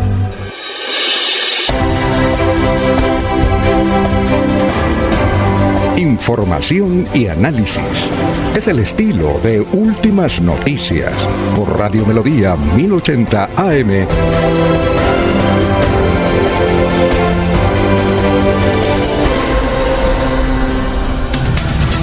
Son las 6 y 20. Vamos a saludar más adelante a los oyentes que nos escriben. A ver, eh, don Jorge, noticias a esta hora. Sí, don Alfonso, ya, sí, señor, ya estamos conectados con las noticias a esta hora y le informo, don Alfonso, que uno de los tres cóndores muertos en Santander entre el domingo 30 de junio y ese miércoles 2 de junio en diversos parajes del páramo de Morsadero falleció como consecuencia de un proyectil de arma de fuego. Eh, así lo determinó el resultado de las necrocias practicadas en Medellín a las dos primeras aves. Eh, Alicevisa Costa, director de la Corporación Autónoma Ambiental de Santander, CAS, informó que la hembra tenía heridas causadas por una bala. Correspondería al disparo de un arma hechiza de las que usan los campesinos para ahuyentar a los cóndores cuando ven amenazados los rebaños de ovejas, aseguró el funcionario. El resultado de la otra necrosia, de, de la otra necropsia demostró un cuadro de anemia aguda. Hasta ahora, la principal hipótesis de la muerte de las aves era el envenenamiento por causa de consumo de carroña impregnada con una sustancia tóxica. A propósito de la CAS, nos informan que fue nombrado un nuevo director jurídico de la CAS. Allá en San Gil, el doctor Humberto Vega. Humberto Vega. Bueno, Laurencio, noticias. Alfonso, mujer campesina, su reclamo que termine el paro porque ellos no reciben un salario, nada, si no trabajan no hay que no hay cómo comer. Y aquí tomándome mi cafecito hecho allá en Barbosa me llegó también de la finca, Alfonso, la recolección del café, la preparación y aquí café con el queso veleño que me llegó ayer una sobrina que vino a Bucaramanga trajo el equipamiento legal. Alfonso, es que si no se trabaja en el campo no hay cómo pagar las uh, deudas, particularmente los insumos, el maíz para las gallinas o los pollos. Escuchamos precisamente a esta señora un día antes de la celebración del Día del Campesino, o mejor, hoy comienza en Bucaramanga la celebración del Día del Campesino, como se dijo inicialmente, con una fiesta hacia las cosechas. Está muy bien lo del paro, por, por lo, todas las, las, por lo de la reforma y todo eso, pues me parece muy bien lo del paro. Pero lo que no me parece bien es todo lo que se esto, este paro se ha convertido es en un vandalismo. La verdad, las, hay muchas personas que salen pacíficamente a, a, marchar, pero hay otras que solamente van a, a, hacer estos perjuicios al mismo pueblo, porque por lo menos todos los daños que han habido, eso, eso perjudican a los dueños de los, de los, de los locales y esas personas también están esto, pasando una crisis muy difícil y entonces ellos tienen que ponerse a, a vidrios, a todo, bueno, a, arreglar todo lo que los, los vándalos hacen. Entonces eso no me parece muy bien, me parece muy mal lo que están haciendo los vándalos. El gobierno eh, nos, tenía, nos tiene muy apretados, digamos así, con todos los precios, con todo los, lo, lo, de la reforma que venía, nos, nos, eso nos estaba perjudicando mucho, nos iba a perjudicar mucho y lo, también otra cosa, lo de los insumos para los animales, mm, las aves, para todas las clases de animales del, sector agrícola nos ha estado perjudicando mucho porque el precio realmente nunca tiene esto, nunca tiene un control fi, un precio fijo. Siempre que uno va a comprar le suben mil, dos mil pesos por bulto de alimento. Y esto, entonces eso también nos perjudica mucho. Y también los abonos para el sector rural. Uno por lo menos el, el bulto de abono lo compraba en 90 mil y resulta que ahorita ya están, están 120 mil pesos un bulto de abono. Entonces uno pues eso, todo eso está, está perjudicándonos mucho. Eso es lo que le quiero decir. ¿Y del campo que cómo está la situación? ¿Los productos han perdido, no los han podido sacar y tienen que estar pendientes de pagar créditos? Sí, señor, pues también nosotros tenemos créditos al, al Banco Agrario y también, claro, estamos perjudicados porque no, no, no hay esto, no podemos sacar los productos como, como quisiéramos por la cuestión de, de ahorita nos está perjudicando mucho el paro. Entonces esto, eso está perjudicándonos el bolsillo realmente para pagar nuestros créditos. Se dice que en poco tiempo sería una hambruna y que esta semana pues nuevamente sería paro total y que no permite nada. ¿Qué piensa? Ojalá que puedan llegar a un acuerdo el gobierno, el, el presidente con, con las personas, con los del paro, con los presidentes de, de, de, los sindicatos para poder arreglar esta situación porque de verdad nos está perjudicando mucho, muchísimo. Porque también otra cosa, la policía, realmente la policía da, nos da pesar porque habemos personas que estamos, que la policía es, estamos a favor de la policía porque ellos nos prestan un buen servicio, por lo menos a mi vereda me han prestado un buen servicio, pero hay personas que la, la policía ya no tiene autoridad, entonces eso está muy mal porque la policía siempre tiene, es una institución y debemos respetarla como tal. En, estos casos de, del, del, paro, a la policía le han dado muy duro porque no, no, o sea, no quieren que la policía esté durante el paro, pero realmente la policía hace mucha falta durante el paro porque cuando se presentan todo ese vandalismo, la policía no puede ni siquiera, ni siquiera tocar a ninguna de esas personas porque les caen los derechos humanos de una vez y los perjudican, a veces los destituyen y eso está, eso es muy injusto con la policía. A mí me parece una zona y nos prestan un buen servicio. Y ahorita pues ellos han perdido la autoridad. Yo pensaría que lo, eh, por lo menos deberían esto de pronto echa, mandar ejército para todos esos problemas que han habido de, de, de, vandalismo, porque la policía realmente no puede hacer nada. Al contrario, la policía, la, la, las personas la, le pegan, la respetan y todo. Entonces, eso es lo que yo opino sobre eso. ¿Qué le diría usted a los dirigentes del paro que se llegue a un acuerdo? Sí, claro, yo por lo menos le, le, diría a los, a los señores del paro, a los, a los señores del presidente del sindicato, de los sindicatos, porque hay muchos que esto, que por favor llegaran a un acuerdo, porque realmente nos están perjudicando mucho. En muchas partes, en muchas partes se están, se están perdiendo los alimentos, no están dejando pasar ya por la, por la cuestión del paro. Entonces, a mí me gustaría eso, que, que llegaran a un acuerdo para que se cese todo este, este, este, estos problemas que han habido. Con esta cuestión del paro nos ha, nos ha perjudicado mucho, digamos, que nosotros somos, las personas del campo no tenemos sueldo, no tenemos ningún beneficio de, de, del, del, gobierno. Eh, en cambio, las personas que tienen esto, que son empleadas, sí tienen su sueldo. En cambio, nosotros tenemos obligaciones como bancos y no, tenemos cómo pagar por, debido a que no podemos sacar nuestros productos a vender. Toca pagar el impuesto, toca pagar la luz, toca pagar todos los servicios y, y eso sí nos toca pagar porque nosotros no nos, no nos perdonan esa deuda. Toca trabajar duramente para poder, para poder pagar todas las, las obligaciones. Muy amable por estar aquí en Radio Melodía. Muchas gracias al señor alcalde, pues, pues eso de que ojalá Dios quiera que lleguen a un acuerdo con todos los sindicatos para que puedan, puedan arreglar esta situación del paro y que nos eche una miradita al, al sector al sector rural. Estamos un poquito, estamos desamparados por parte de la alcaldía. Bueno, muchas gracias. Ya son las 6 de la mañana, 27 minutos. Vamos con más eh, oyentes. Ayer hablábamos que el ministro de Salud señaló que se elimina la prueba de PCR. Quien llegue a Colombia, a Bogotá o a Bucaramanga, que ahora es aeropuerto también internacional, porque aquí tenemos un vuelo de Bucaramanga a Miami y otro vuelo de Bucaramanga a Panamá. Entonces, a los que vengan no hay que solicitarle la prueba PCR y así en Bogotá y en los otros aeropuertos colombianos. Sobre el particular, el médico epidemiólogo, PhD, PhD en epidemiología y máster en economía de la salud, opina lo siguiente. El doctor Jaime Ordóñez dice, quitando la prueba PCR para ingresar al país, le estamos dando la bienvenida a la variante que viene de la India y de que de todas es la peor. Pilas entonces. Bueno, Toto Vega, él está casado con Nórida Rodríguez, una gran actriz colombiana. Ellos viven en Barichara. Y a ver, le pregunta a don Laurencio y a don Jorge que ellos transitan por su actividad periodística han transitado muchos caminos del departamento de Santander, tanto así como Mauricio Laya, que son grandes caminantes. Toto Vega dice, buenos días desde Santander. Estoy caminando en la ruta de los templados.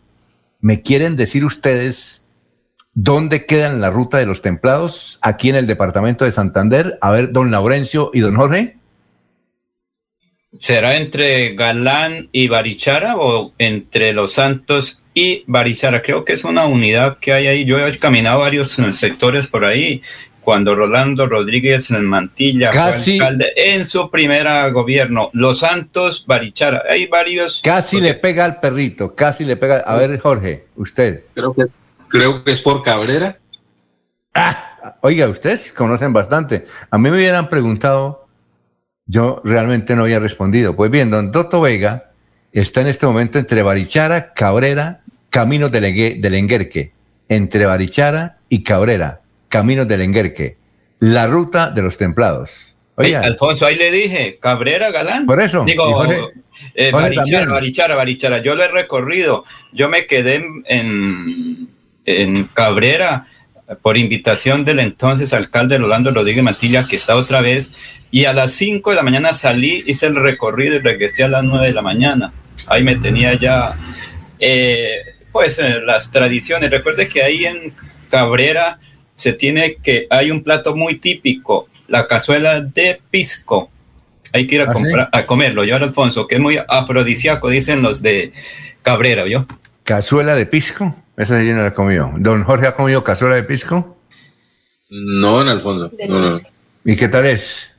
Don Alfonso, ese es un extraordinario plato precisamente con pi- pisco, el tradicional pisco. Llevan una serie de productos ahí de Cabrera. Si no, toca decirle a Roland- a Rolando Rodríguez Mantilla, que es el actual alcalde nuevamente, que nos invite para un plato de ese o cazuela de pisco, que eso es allá, toca encargarlo con ocho días de anticipación, Alfonso. Muy Haga bien. Son, cuentas. son las 6 y 31. El Cajazán te subsidia hasta el 70% de la pensión mensual para, de tus hijos en educación preescolar. Postúlate en cajazán.com hasta el 9 de junio y o hasta agotar cupos. Exclusivo para trabajadores afiliados en categorías A y B en los municipios de San Gil, Socorro, Barbosa y Vélez. Aplican condiciones y restricciones. Vigilado super subsidio. Son las 6 y 31.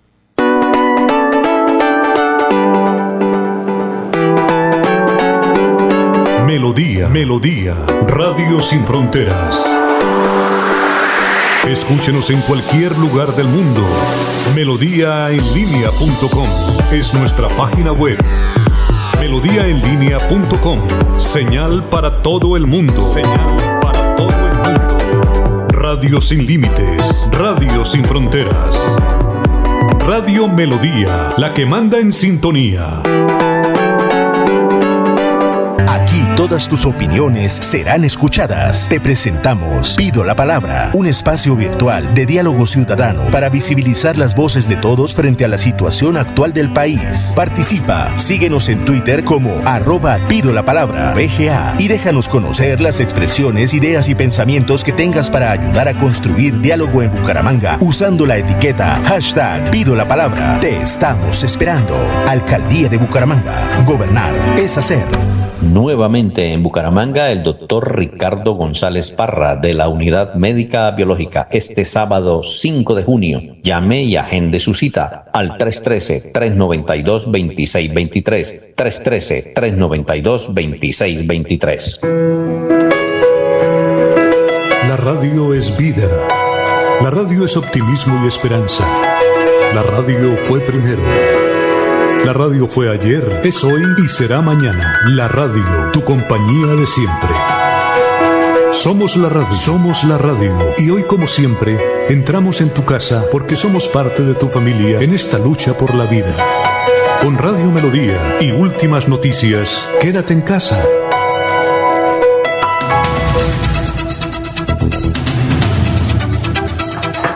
Bien, don José, noticias a esta hora, son las 6 y 33, estamos en Radio Melodía. Don Alfonso, en Santander circula la variante británica de la COVID-19, que es 50% más contagiosa y letal. La Secretaría de Salud del departamento lo confirmó en las últimas horas. Esa variante fue identificada en uno de los casos registrados en la región, indicó eh, a través de un comunicado esta dependencia de la gobernación de Santander. La variante británica era identificada inicialmente como B117 y ahora es designada por el Sistema Nacional de Salud de Inglaterra como 20-2001-1201 de SARS-C2. Esta está asociada a producir el 61% de las muertes en adultos, es decir, puede desarrollar afectaciones con mayor grado de complejidad y presenta alta velocidad de transmisión en menores de 20 años entre los casos de BOC notificados en relación con los casos de BOC. Así lo advirtió la Secretaría de Salud de Santander. A ver, don Laurencio, son las seis y treinta y cuatro. Alfonso, es que difícil la alternancia, la presencia de los profesores en las aulas de clase a partir del primer día de regreso de vacaciones, ha dicho Raúl Hernández, que es un dirigente sindicalista, eh, profesor aquí en Bucaramanga, de la Central Unitaria de Trabajadores, del CESI de FECODE. Él dice, es que va muy lento la vacunación para los docentes y aquí pues si no es vacunado todo, pero también hace una advertencia, no solamente los eh, docentes deben estar vacunados, sino los papás de los niños, dijo, porque sí, nosotros podemos estar vacunados, pero los padres, la relación del niño. Escuchamos precisamente a Raúl Hernández sobre la situación del magisterio, qué piensa y cuántos docentes han muerto en Santander. Tanto el Ministerio de Educación como la Secretaría de Educación de Bucaramanga no ven la hora de que los maestros retornen a las aulas, pero hasta ahora es muy poco el magisterio que ha sido vacunado. Entonces, hasta tanto o totalmente vacunados los más de 3.000 educadores que hay en Bucaramanga, o por lo menos un 85%, pues no hay garantía mínima para regresar a las aulas de clases sin correr el riesgo que se contaminen tanto los docentes como los estudiantes y la comunidad educativa en general. Luego, pues da pena decirle a la señora secretaria de Educación y al gobierno de Bucaramanga que eso no es ahí como el que manda eh, conscritos en una guarnición militar. Esto es cuestión de que realmente garanticen la vacunación a la mayoría de los docentes e igualmente que garanticen los eh, procedimientos, los, eh, la bioseguridad, todos los eh, protocolos de bioseguridad, que es que ellos también confunden protocolos de bioseguridad integrales con un kit ahí de aseo que es el que han venido dando desde hace ya más de cinco meses. ¿Y cómo están, por ejemplo, los establecimientos educativos, las instituciones? Pues las instituciones están como han estado siempre prácticamente, con falencias, con carencias, con falta de eh, lavamanos, de baños, de personal. En esta época de eh, emergencia sanitaria no hay personal idóneo eh, que garantice la, la bioseguridad para toda la comunidad educativa que hace uso de cada una de las instituciones educativas. ¿Tiene datos cuántos eh, maestros han fallecido, están en la UCI o están eh, graves? En lo corrido de, la- de la pandemia en Santander han fallecido más de 60 maestros por efectos del COVID-19. Eso es una cifra sumamente alta. Y entonces eso también es una de las desconfianzas que hay entre el magisterio y en la organización sindical de que al retornar a las aulas, pues esta cifra se eleve. Comienzan en pocos días vacaciones de mitad de año. ¿Cómo van a ser y qué proyección tienen?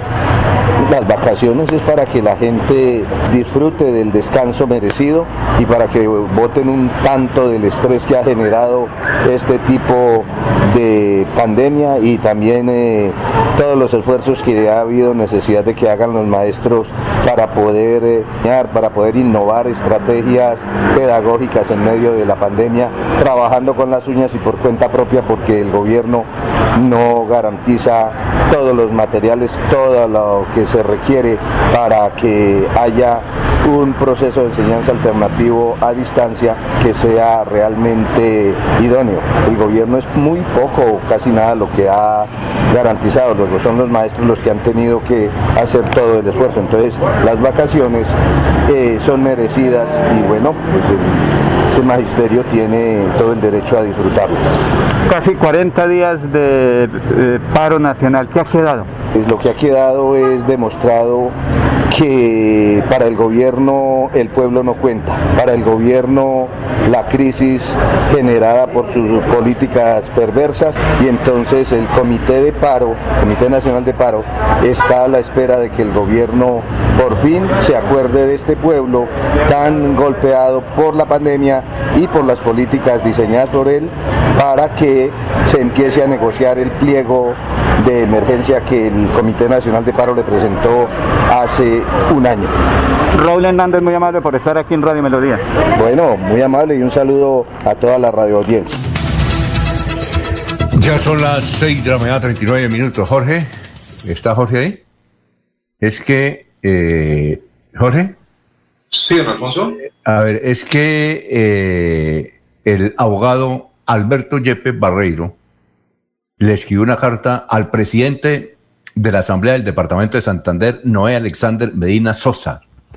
Mm, Dice, Alberto Ye- Yepes Barreiro, abogado en ejercicio, mayor de edad y domiciliado en la ciudad de Bogotá, identificado con la cédula TAN de Usaquel, Cundinamarca, en mi calidad de apoderado judicial del doctor René Rodrigo Garzón Martínez, identificado con la cédula tal, con fundamento en lo dispuesto en los artículos 23 y 87 de la Constitución Política de Colombia, las leyes 393 de 1997 y 1755 del 2015, ante usted me dirijo para reclamar el cumplimiento del artículo cuarto parágrafo de la ley 1871 del 2017, lo anterior con el propósito, eh, lo anterior con el propósito del deber legal que le impone la norma de llenar la vacante absoluta y definitiva régimen en reemplazo dejada por el diputado Emel Darío Hernández Bustamante y en su defecto constituir en renuncia a su señoría y a la Asamblea del Departamento de Santander,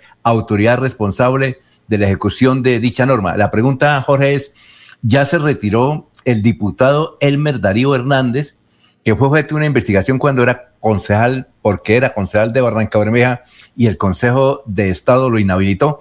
Eh, El ya- ya Darío no- Arnache. Sí, el Meldarío Hernández, eh, Arnache. Arnache, Arnache. Sí. ¿Él, ¿Él no está yendo a la asamblea o sí? Don Alfonso, eh, la última sesión que se realizó en la Asamblea de Santander fue el primero de junio en la instalación del segundo periodo de sesiones ordinarias de la vigencia 2021. Eh, mm, allí estuvo presente el diputado Emel Darío Arnache.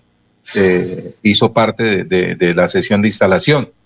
No se ha hecho una nueva reunión, una nueva cita a los corporados, por lo tanto no, no podría determinarle si, si ya, eh, si aún se encuentra en el ejercicio de, esta dignidad. 6 y 42 minutos, vamos, estamos saludando a don Rafael Serrano Prada, estamos saludando a don Rafael Serrano Prada y a don José María Vesga, que Laurencio, yo creo que deben estar ya llegando al Carmen, ¿no? Sí, ¿Cuánto, hay aquí al Carmen? hora y media, obviamente, don Rafael es un buen conductor y con su auxiliar de vuelo José María, pues van muy hay Que, hay que indicar que están vacunados, ¿no? Sí, señor. Para los oyentes que llegan a esta hora a la audiencia, hay que indicar que eh, esto Rafael Serrano va al Carmen porque es objeto de un homenaje en ese corregimiento, en ese No, municipio, municipio, Alfonso, es municipio, no corregimiento, no lo rebaje porque el señor alcalde hace reclamo por el salario, por lo menos. Laurencia, es que usted no me deja terminar. En ese corregimiento, que lo era cuando Rafael Serrano era diputado, y eh, lo convirtió, lo erigió, como se dice, lo erigió como en municipio. Y desde luego, allá las autoridades le van a rendir un homenaje a Rafael Serrano, eh, porque hoy justamente está cumpliendo años. ¿Cuántos años son? No, 35 creo, 35. 35 años. Fue mediante ponencia de ordenanza de Rafael Serrano Prada, el entonces diputado del Partido Conservador y de la Casa Conservadora. Oiga, Alfonso, la, la Casa Conservadores de Tapia y no se ha caído 80 años y así no, pero hagan lo que le hagan, no se cae. No se cae, exacto. Entonces, don Álvaro Garita nos envía aquí en la primera página del frente. En la primera página dice eh, está la foto de David Barguil y de Efraín Cepeda, dos senadores. Dice, el Partido Conservador abrió debate, proponen consulta nacional para candidato presidencial.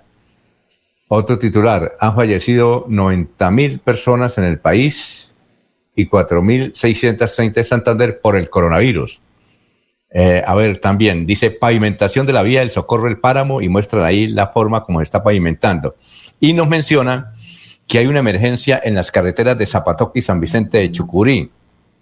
Dice que la lluvia durante los últimos días han provocado deslizamiento de la corteza terrestre, derrumbes y daños considerables en las carreteras que conectan a Girón con Zapatoca y San Vicente de Chucurí, de los cuales ha sido informado el señor secretario de Infraestructura, el arquitecto Jaime René Rodríguez.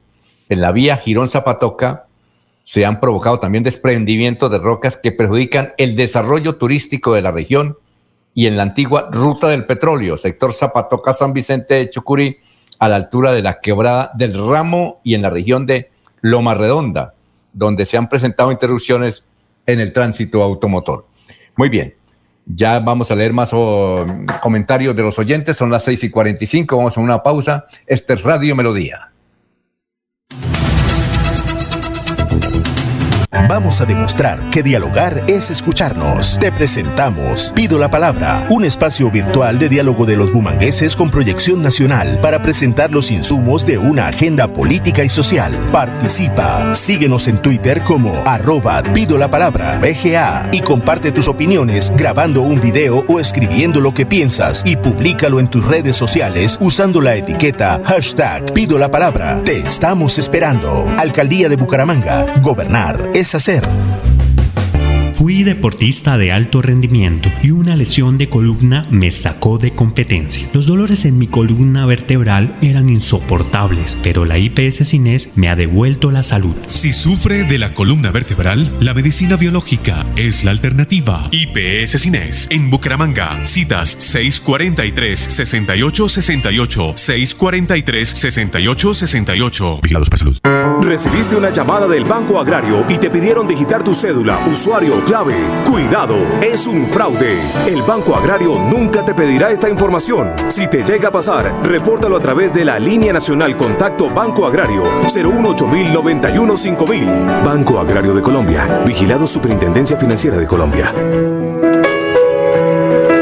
La radio es vida. La radio es optimismo y esperanza. La radio fue primero. La radio fue ayer, es hoy y será mañana. La radio, tu compañía de siempre. Somos la radio, somos la radio. Y hoy como siempre, entramos en tu casa porque somos parte de tu familia en esta lucha por la vida.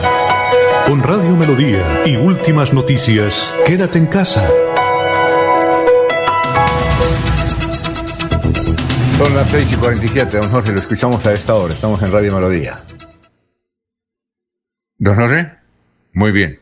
Eh, mientras viene Jorge Laurencio. Ah, ya está Jorge ahí. Jorge. Perdón, Alfonso. En Florida Blanca se aplicarán este viernes las primeras y segundas dosis de Pfizer contra la COVID-19 en tres puestos de vacunación. Estos sitios eh, donde se están aplicando los biológicos están localizados en la Universidad Santo Tomás en horario de una de 8 de la mañana a 1 de la tarde, en el, en el en la gran superficie de Macro de 8 de la mañana a 1 de la tarde y en la sede UIS Florida Blanca de 8 de la mañana a 4 de la tarde. A ver, don Laurencio, lo escuchamos. Alfonso, es que el ciclista Germán Darío Gómez, que es de Betulia, que recibió el último regalo del alcalde Angelmiro Melo antes de su viaje fue unas zapatillas que le costó al alcalde que en paz descanse millón y medio, pues ha hecho un par y allá en su entrenamiento en Italia. El domingo comienza el Tour Sub-23, es decir, para jóvenes em, deportistas del mundo. Él está invitado allá, fue llevado por el Ministerio del Deporte, donde hay una santanderiana ahí de viceministra, la doctora Lina Barrera. Pero precisamente él haya hecho un, un tiempito y aquí está. Muy buen día, Germán Darío. ¿Y cómo está preparado para este domingo? Y ayer fue el día de las bicicletas en Colombia y en el mundo. Y buen día. Bueno, en Betulia para mi preparación eh, la hice pues gracias al profe César Alberto Gómez, que, es el monitor de deportes y, fue quien me, me, motivó y me, me, dio la preparación para iniciar en este camino del ciclismo. Eh, el señor alcalde Ángel Miro Melo fue una persona que me apoyó mucho, mucho eh, durante todo el tiempo que, que, que, estuvo mandatario y cuando no lo estuvo también, estuvo muy pendiente de mí a apoyarme. Estoy quedé infinitamente agradecido con él y por todas las cosas que me enseñó también eh, el señor alcalde. La recomendación para toda la gente del municipio de Betulia es que se cuiden, que traten de salir lo menos posible a las casas, de las casas, que se queden eh, cuidándose porque, bueno, es, como, como se sabe hay un pico de, de, contagios bastante alto y hay que esperar a que, a que este baje, a que la situación mejore y mientras tanto pues eh, hay que, deben cuidarse mucho unos a otros. Eh, de, eh, de, mi presencia en Europa. Eh, bueno, espero dar unos muy buenos resultados en las competencias. La preparación fue óptima, la preparación fue muy buena para llegar en un buen estado de forma físico y la inversión para el viaje fue mínima porque, bueno, venimos con mi equipo Colombia Tierra Atletas que cubre la gran mayoría de los gastos, entonces la inversión es muy baja. para el Giro de Italia, que es la carrera más importante de la gira europea. Espero, bueno, hacer una muy buena participación, tratar de disputar la competencia, tratar de, de buscar el título. Eh, lógicamente muy motivados ya que Egan Bernal logró eh, ser campeón del Giro de Italia Élite. Eh, nosotros como representantes de la categoría sub-23 de los colombianos vamos a tratar de, de, de buscar este título para, para Colombia y para el equipo. desde acá veo a, a Colombia y a Santander con mucha proyección hay mucho talento, eh, mucho talento para explotar, hay muchos talentos que, que, vienen en camino, vienen en formación. Veo que hay que hacer más competencias, hay que hacer eh, más preparación, digamos, en cuanto a la competitividad eh, allá en, en Colombia, porque bueno, aquí en Europa se corre mucho y el ritmo de competencia es bastante, bastante fuerte comparado con el de, con el de Colombia. Eh, quiero dar un saludo muy especial también a todos los oyentes de Radio Melodía Bucaramanga, eh, agradecerles por todo su apoyo, agradecerles eh, por, por esta invitación a este programa y muy agradecido pues con todos ustedes y un saludo muy especial a toda mi familia y, a todas las personas que están pendientes de mí en el municipio de Betulia. Un fuerte abrazo para todos. Muy bien, son las 6 y 51 minutos. eh, eh, la periodista Diana Saray, que es la directora de Vanguardia, recomienda leer una columna de Yolanda Ruiz, que es la directora nacional de noticias en RCN. Es una columna bastante larga, vamos a leer el principal aparte. Dice, desarmar las palabras. Escribo con la certeza de estar en el momento equivocado para hacer este llamado, pero no me aguanto el desahogo. Es tiempo de que líderes políticos y de opinión bajen un poco el tono de las palabras el ambiente es propicio desde hace tiempo para el insulto, las emociones, las frases creativas que agreden y logran resumir en pocas palabras posiciones políticas sin que importe si hay verdad en ellas o no. Los líderes políticos y de opinión más exitosos lo han entendido y por eso es fácil verlos calentando a sus seguidores con mensajes que tienen hondo poder y que hacen daño. Mientras más fuerte y emocional, más exitoso. Bueno sería pensar en el momento que vivimos ¿Qué impacto tiene este trino creativo y picante antes de publicarlo? Muy bien. Ahí, eh, ahí sigue pues haciendo unas recomendaciones eh, la eh, distinguida directora de noticias de RCN. Son las 6 de la mañana, 52 minutos. Vamos, encontramos aquí en el periódico colombiano de hoy una noticia que, que es extraordinaria, sobre todo porque Santander ha sufrido mucho de las minas quiebrapatas, pero vea, sin ser expertos en química ni en física, sino con unos conocimientos básicos de robótica, varios alumnos de grado décimo de un colegio de Envigado, Antioquia, acaban de ganar el Premio Nacional al Inventor Colombiano con la creación de unas botas antiminas que previenen a quien las use de ser víctimas de la explosión de estos artefactos, constituyéndose así en un motivo de orgullo, no solo para su institución y su localidad, sino también para Antioquia. El galardón lo otorgó la Superintendencia de Industria y Comercio, que resaltó el trabajo hecho por estos envigadeños al enfocarse en la solución a un problema orientado a salvar vidas. El equipo fue liderado por el profesor Alexander Echeverre y está conformado por los estudiantes Jonathan Mejía Castro, David Alejandro Arango Londoño, Valeria Gil Restrepo, Emanuel Gómez Díaz y Fabián David Vargas Ángel de la Institución Educativa Comercial de Envigado.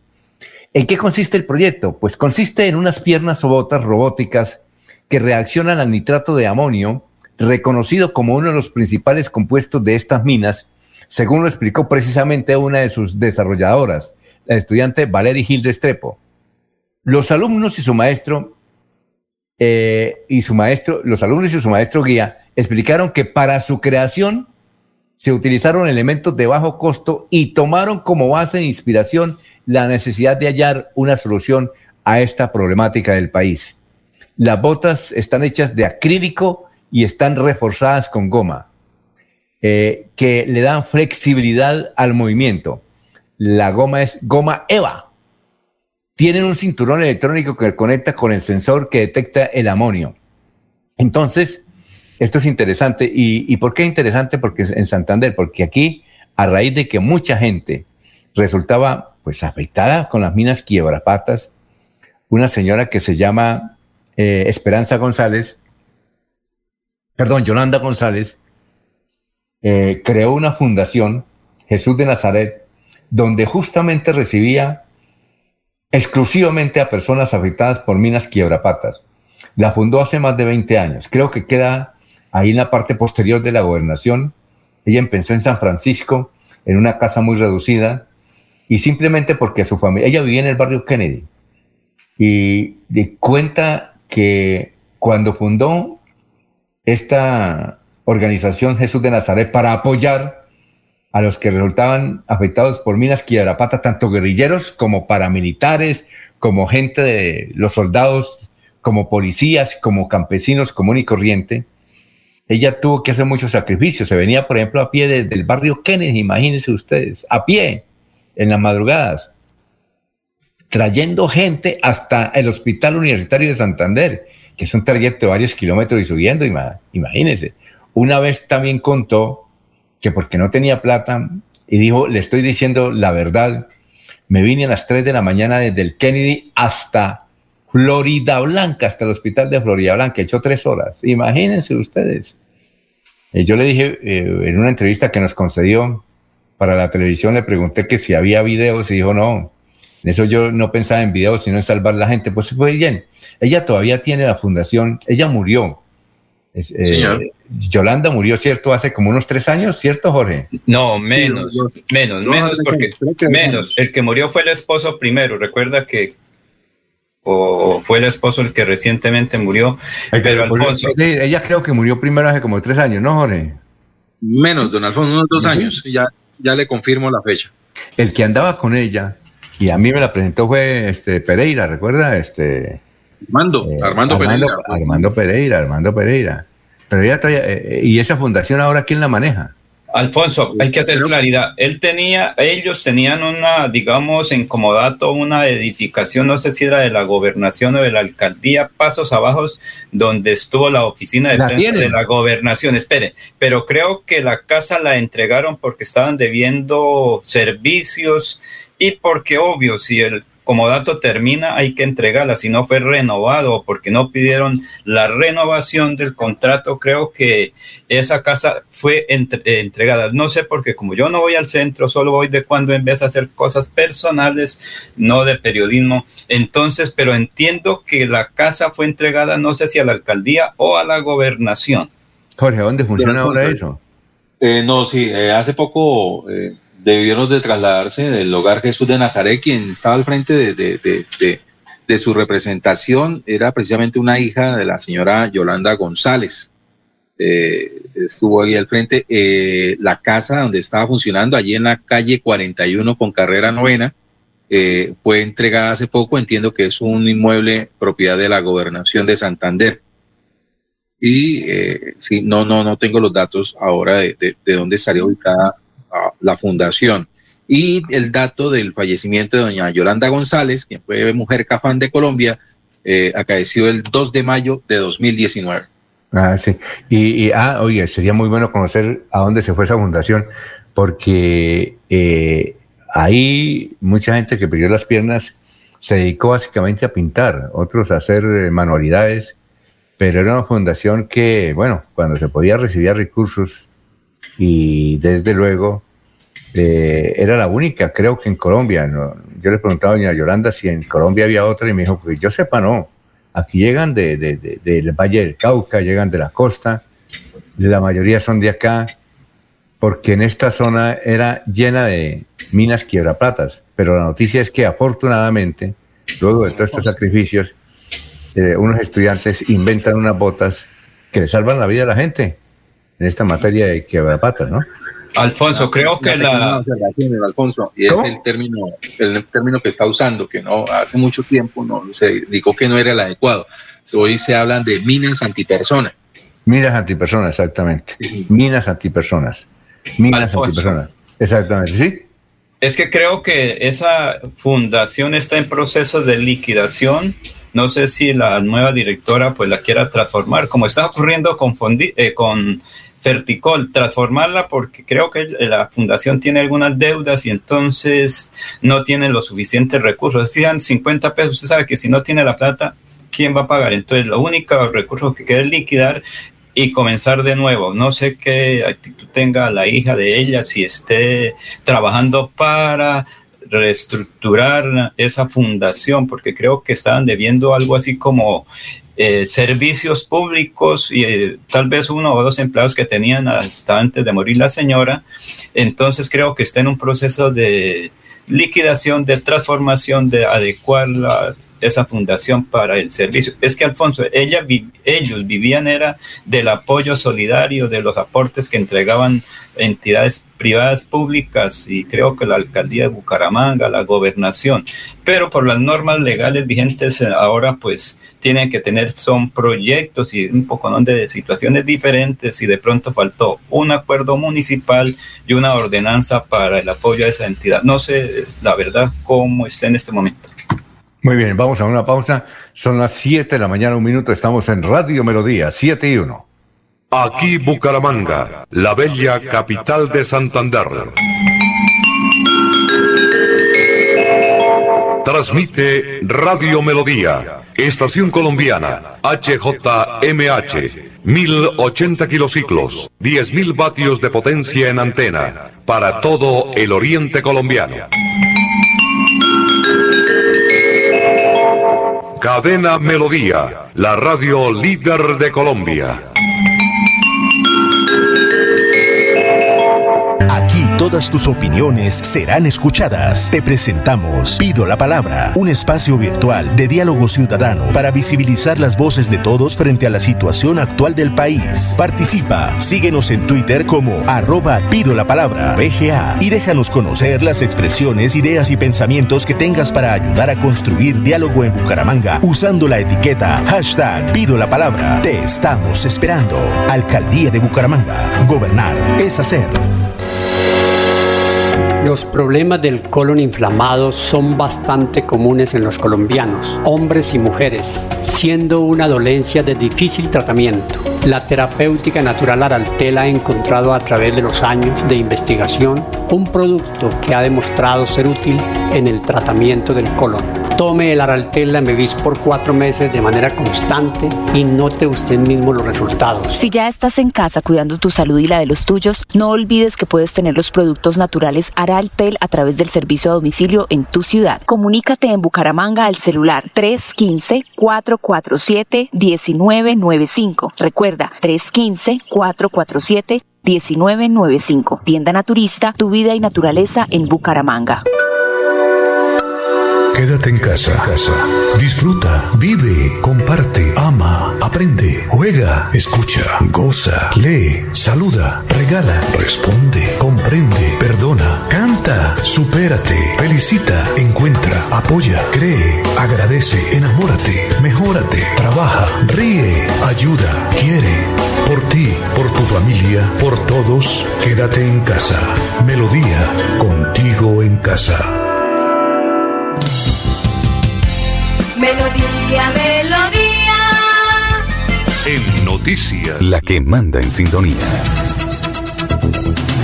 Eh, siete, tres minutos. Oye, Jorge. Eh, ¿Jorge está ahí o Laurencio? Sí, señor. Eh, ah, Jorge, eh, Jorge, eh, ¿usted vio el partido entonces? ¿Algo, la transmisión? ¿Algo? Eh, tuve la oportunidad de verlo por parte, don Alfonso. Como usted decía, estaba cabeceando mucho más que, que Jerry Mina y que, y que Mateus Uribe, que fueron los que marcaron los dos primeros goles de, por parte del seleccionado de Colombia y de Oiga, cabeza. Oiga, Jorge, no, es que eh, este, eh, desde anoche estoy mirando muchos trinos donde decían que el comentarista Alexis García, que tenían ahí en la transmisión de Caracol, que era la única que podíamos ver, él tenía coronavirus porque él tosía mucho y cuando hablaba se le cortaba la respiración. Pero es que son muchos, es decir, muchos, muchos los trinos. ¿Usted notó? Yo, no, pues, yo, yo noté, él decía que, sí, que estaba enfermo. ¿Usted notó algo? No, no, no, Alfonso, no le presté mayor atención a la transmisión, a la narrativa. Eh, ahora que usted lo menciona. ¿Y Alexis García, algún comentarista o, o narrador? Ese, ese, eh, ese es técnico del fútbol, ese fue el que... El futbolista. El Claro, futbolista. fue técnico Exacto. del Bucaramanga. Y fue técnico de la equidad durante mucho tiempo. Y también, del, y también del pasto. Eh, le dicen, además es un poeta, es poeta, pero eh, él, esto, cuando hablaba, pues yo no le puse cuidado hasta ahora que estoy mirando los trinos y la gente dice que era que, que se le cortaba la respiración y que, y que tosía mucho. Entonces preguntaban que si era que tenía coronavirus, pero yo no, no noté ese incidente. Muy bien, Laurencio lo, lo notó o no? Usted también cabeció. Alfonso, pues yo tenía algunas dificultades en la recepción internacional de la señal, entonces se me iba con frecuencia, pero Alfonso, yo creo que no, porque si no sería un delito. Recuerde que la norma legal vigente dice que cuando el ciudadano, cualquiera que sea, que esté afectado ya con los exámenes, se tiene que aislar. Él estaba aislado. Pero de todas maneras estaba trabajando, entonces... eh, No, pero es que hay mucha gente que está trabajando eh, aislado. Eh, está, Tiene coronavirus y están emitiendo desde algún cuarto. Y creo que él está desde un cuarto. Pero no, era para saber si realmente él estaba enfermo. Yo no, no me di cuenta eh, sobre la forma como estaba Alexis comentando. Uno Pero Alfonso, la recomendación es que la persona que tenga eh, esa situación de COVID-19 se debe quedar quieto, no hacer ningún esfuerzo, no tener emociones fuertes, porque creo que ahí él tenía que primero eh, alegrar al televidente y entonces tenía que utilizar toda su fuerza. Entonces, de pronto lo que tiene es una gripa normal, es posible, sin embargo, serán los científicos que den el veredicto final sobre él. Eso sí lo demás puede ser especulación, Alfonso. Vamos a hablar con, eh, tenemos ahí declaraciones del señor secretario de Infraestructura, el doctor Jaime René Rodríguez. Él, él estaba al frente del problema que hay con las protestas de la gente que vive, básicamente que vive y que va mucho a la Mesa de los Santos con el peaje. Pues ya hay un principio de acuerdo gracias a la gestión que adelantó el propio señor gobernador Mauricio Aguilar, es que eh, a los que viven allá y pueden demostrar que son personas que no solamente viven, sino que tienen su fiquita allá y van permanentemente por actividades turísticas, oportunidades del sector agropecuario, pues le rebajan el, únicamente pagan el 70%. Oye, ¿cuánto es el peaje de allá? No recuerdo cuánto es. Pero, pero sí, casi 14 mil pesos, creo. Sí, y hay que sacarle a esos 15 mil el, 70%, ¿no? ¿Cuánto es más o menos de 14 mil el 70%, Jorge? Si tiene por ahí calculadora. Lo que pasa es que yo no sé, no sé aplicar esos. Eh, soy, comunicador, don Alfonso, recuerde. Nos falta Sergio, que ese es muy bueno para las matemáticas. Pues bien, vamos a escuchar mientras sabemos en cuánto es la rebaja y en cuánto quedaría para ellos, para los que viven allá o tienen alguna relación con la Mesa de los Santos, eh, ese porcentaje del 70%. ¿Cómo? Me, Alfonso, Alfonso, es que hay que tener en cuenta es cuánto se está valiendo ahorita. 7 por, 7 eh, por, eso, 2, es lo que hay que tener en cuenta. Son como. Eh, no, usted sabe, alguien que sepa utilizar la calculadora mejor. Vamos a escuchar a Jaime René, entre tanto. Jaime René Rodríguez, el joven secretario de infraestructura sobre este tema. Lo escuchamos, Jaime. Producto de las reuniones realizadas eh, en la Mesa de los Santos, en el peaje, y luego en la Gobernación de Santander, junto a las comunidades santeras, las juventudes santeras, los presidentes de la Junta de Acción Comunal, los alcaldes de Los Santos, Pidecuesta y la comunidad en general, se ha llegado a un acuerdo y por iniciativa del señor gobernador se ha mejorado el beneficio para los habitantes y residentes de la Mesa de los Santos que son propietarios de vehículos tendrán a partir del 28 de mayo el 70% de descuento en el paso de los peajes. Una propuesta que beneficia a la comunidad de la Mesa de los Santos. Muy bien, gracias, el doctor Jaime René. Aquí nos dice Ricardo Aguelo que son 10 mil. Eh, no, deben ser 4 mil. 4 mil entonces es el, lo que deben pagar. Me parece bien, ¿no? Alfonso, le toca que le haga reclamo a su profesor de matemáticas. Si es el 70% de rebaja, haga cuentas. ¿Es 4 mil? 10.500. Eh, bueno, más o menos, más o menos. ¿es la, reducción del 70 o al 70? Eh, no, no, no, es que se reduce el 70%. Se, se reduce el 70%. Sí, claro, yo entiendo así. Entonces, 4.500 ¿Ah? sería el valor a pagar. Yo entiendo así, ¿usted cómo lo entiende? No, pues sí, entiendo. Si reducen el 70% de los 15.000, sería. reducen 10.500 pesos y quedaría por pagar 4.500 pesos. Voy a buscar la noticia hoy. sí, porque puede ser que únicamente paguen el 70%. ¿Sí? Que es, otra. ¿Sí o no? Exacto, serían 10.500. Si van a pagar el 70% del valor, serían 10.500. Yo creo que debe ser, yo creo que debe ser eso, ¿no? Porque si es, eh, sí, yo creo que debe ser 10.500 lo que tienen que pagar, más o menos. Ya, ya le averiguo, ya le averiguo. Ya la gobernación, ya la gobernación está haciendo claridad sobre eso, Alfonso. Ya bueno, ¿sí? Nos dicen cómo fue, qué fue lo que ocurrió y ah, cómo es la, situación. A ver, don Laurencio, eh, Jorge, lo escuchamos con noticias a esta hora. Son las 7, 10 minutos. Señor don Alfonso, que por andar haciendo sumas. Ah, ¿se le, lo está haciendo en el computador? Ah, ya. Entonces vamos, mientras tanto, con usted, don Laurencio, lo escuchamos. Alfonso, es que Expo Suárez en Barbosa, 19 y 18 de junio, con el apoyo de la gobernación de Santander y otras ¿Esa es nueva? ¿Esa, es otra feria o es la nueva? La misma. La misma, Alfonso. Es que el señor alcalde fue el gestor junto con el gobernador Mauricio Aguilar. Pero lo más importante es que ahí se va a gestar, gestar una región entre Boyacá y Santander, pues digamos es como el principio de esa asociación, de una nueva formación de entidades regionales, sería con Moniquirá, con Barbosa, con la provincia de Vélez y la provincia de Ricaurte.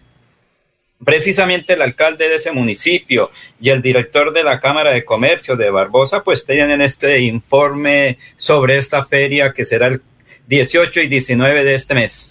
Mi nombre es Uweimar Ulloa Cáceres, director de la Cámara de Comercio de Bucaramanga de las seccionales Barbosa y Vélez.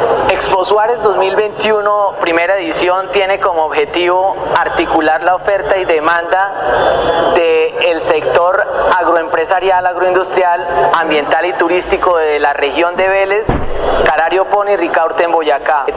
Con el fin de reactivar y recuperar el empleo y lograr dinamizar la economía de los diferentes sectores empresariales de nuestra región, en donde esperamos que sea una feria que mantenga y conserve los protocolos de bioseguridad, brindando en primer lugar seguridad de salud a todos los visitantes, a los expositores, pero también contarles que vamos a tener una rueda de negocios y vamos a desarrollar una agenda ambiental y una agenda académica. Expo Suárez 2021 va a reunir los sectores productivos agroindustrial, comercial, ambiental, turístico y artesanal de la provincia de Vélez y las demás regiones en torno a, a esta zona de nuestro departamento. Conjunto con nuestras instituciones aliadas, desarrollemos el más exitoso evento eh, de la región sur de Santander en Colombia. Víctor Camacho, alcalde del municipio de Barbosa, Santander. Tendremos la oportunidad el próximo 18 y 19 de junio del 2021 de poder tener una gran vitrina comercial de bienes y servicios, una agroferia, la cual lo que pretende es reactivar la economía de toda esta región. Agradecerle, por supuesto, a la gobernación de Santander, a la Secretaría de Agricultura, en cabeza de la doctora Rosemary Mejía, quienes también se han vinculado a esta importante reactivación económica. A Asprovel, al SENA, por supuesto a la ADR, al Banco Agrario, en fin, a todas las entidades públicas y privadas que han hecho posible esta gran exposición. Expo Suárez 2021 será precisamente la oportunidad de integrarnos como región y demostrar que sí podemos salir adelante, donde tendremos un espacio de más de 150 expositores para poder generar esa reactivación económica que tanto necesitamos necesitan nuestras comunidades. Tendremos la oportunidad de vincular a campesinos, agricultores, agroindustriales, por supuesto, artesanos, en fin, a todos y cada uno de los productores pequeños, medianos y grandes que tenemos en la región del río Suárez y en la provincia de Vélez. Que esos 150 expositores tendrán un espacio magnífico donde tendremos la oportunidad de vender a nuestra región todos los productos que nosotros de una u otra manera producimos para poder comercializarlos y poder generar ese ingreso que tanto necesitan nuestras familias y más en esta época de post-COVID. El próximo 18 y 19 de junio vamos a estar presentes todas las autoridades político-administrativas junto con la Cámara de Comercio y el proyecto que también hemos denominado nosotros Región del Río Suárez como poder potencializar nuestra vitrina turística para aprovechar también el tema ecoambiental y por supuesto generar esa integración que tanto requieren nuestras comunidades. Así que cordialmente invitados para que participemos y multipliquemos este mensaje, ya que es la primera agroferia que se está realizando en el departamento de Santander y queríamos ser los pioneros y por supuesto demostrar que sí se puede generar esa integración para darle prosperidad a toda la región.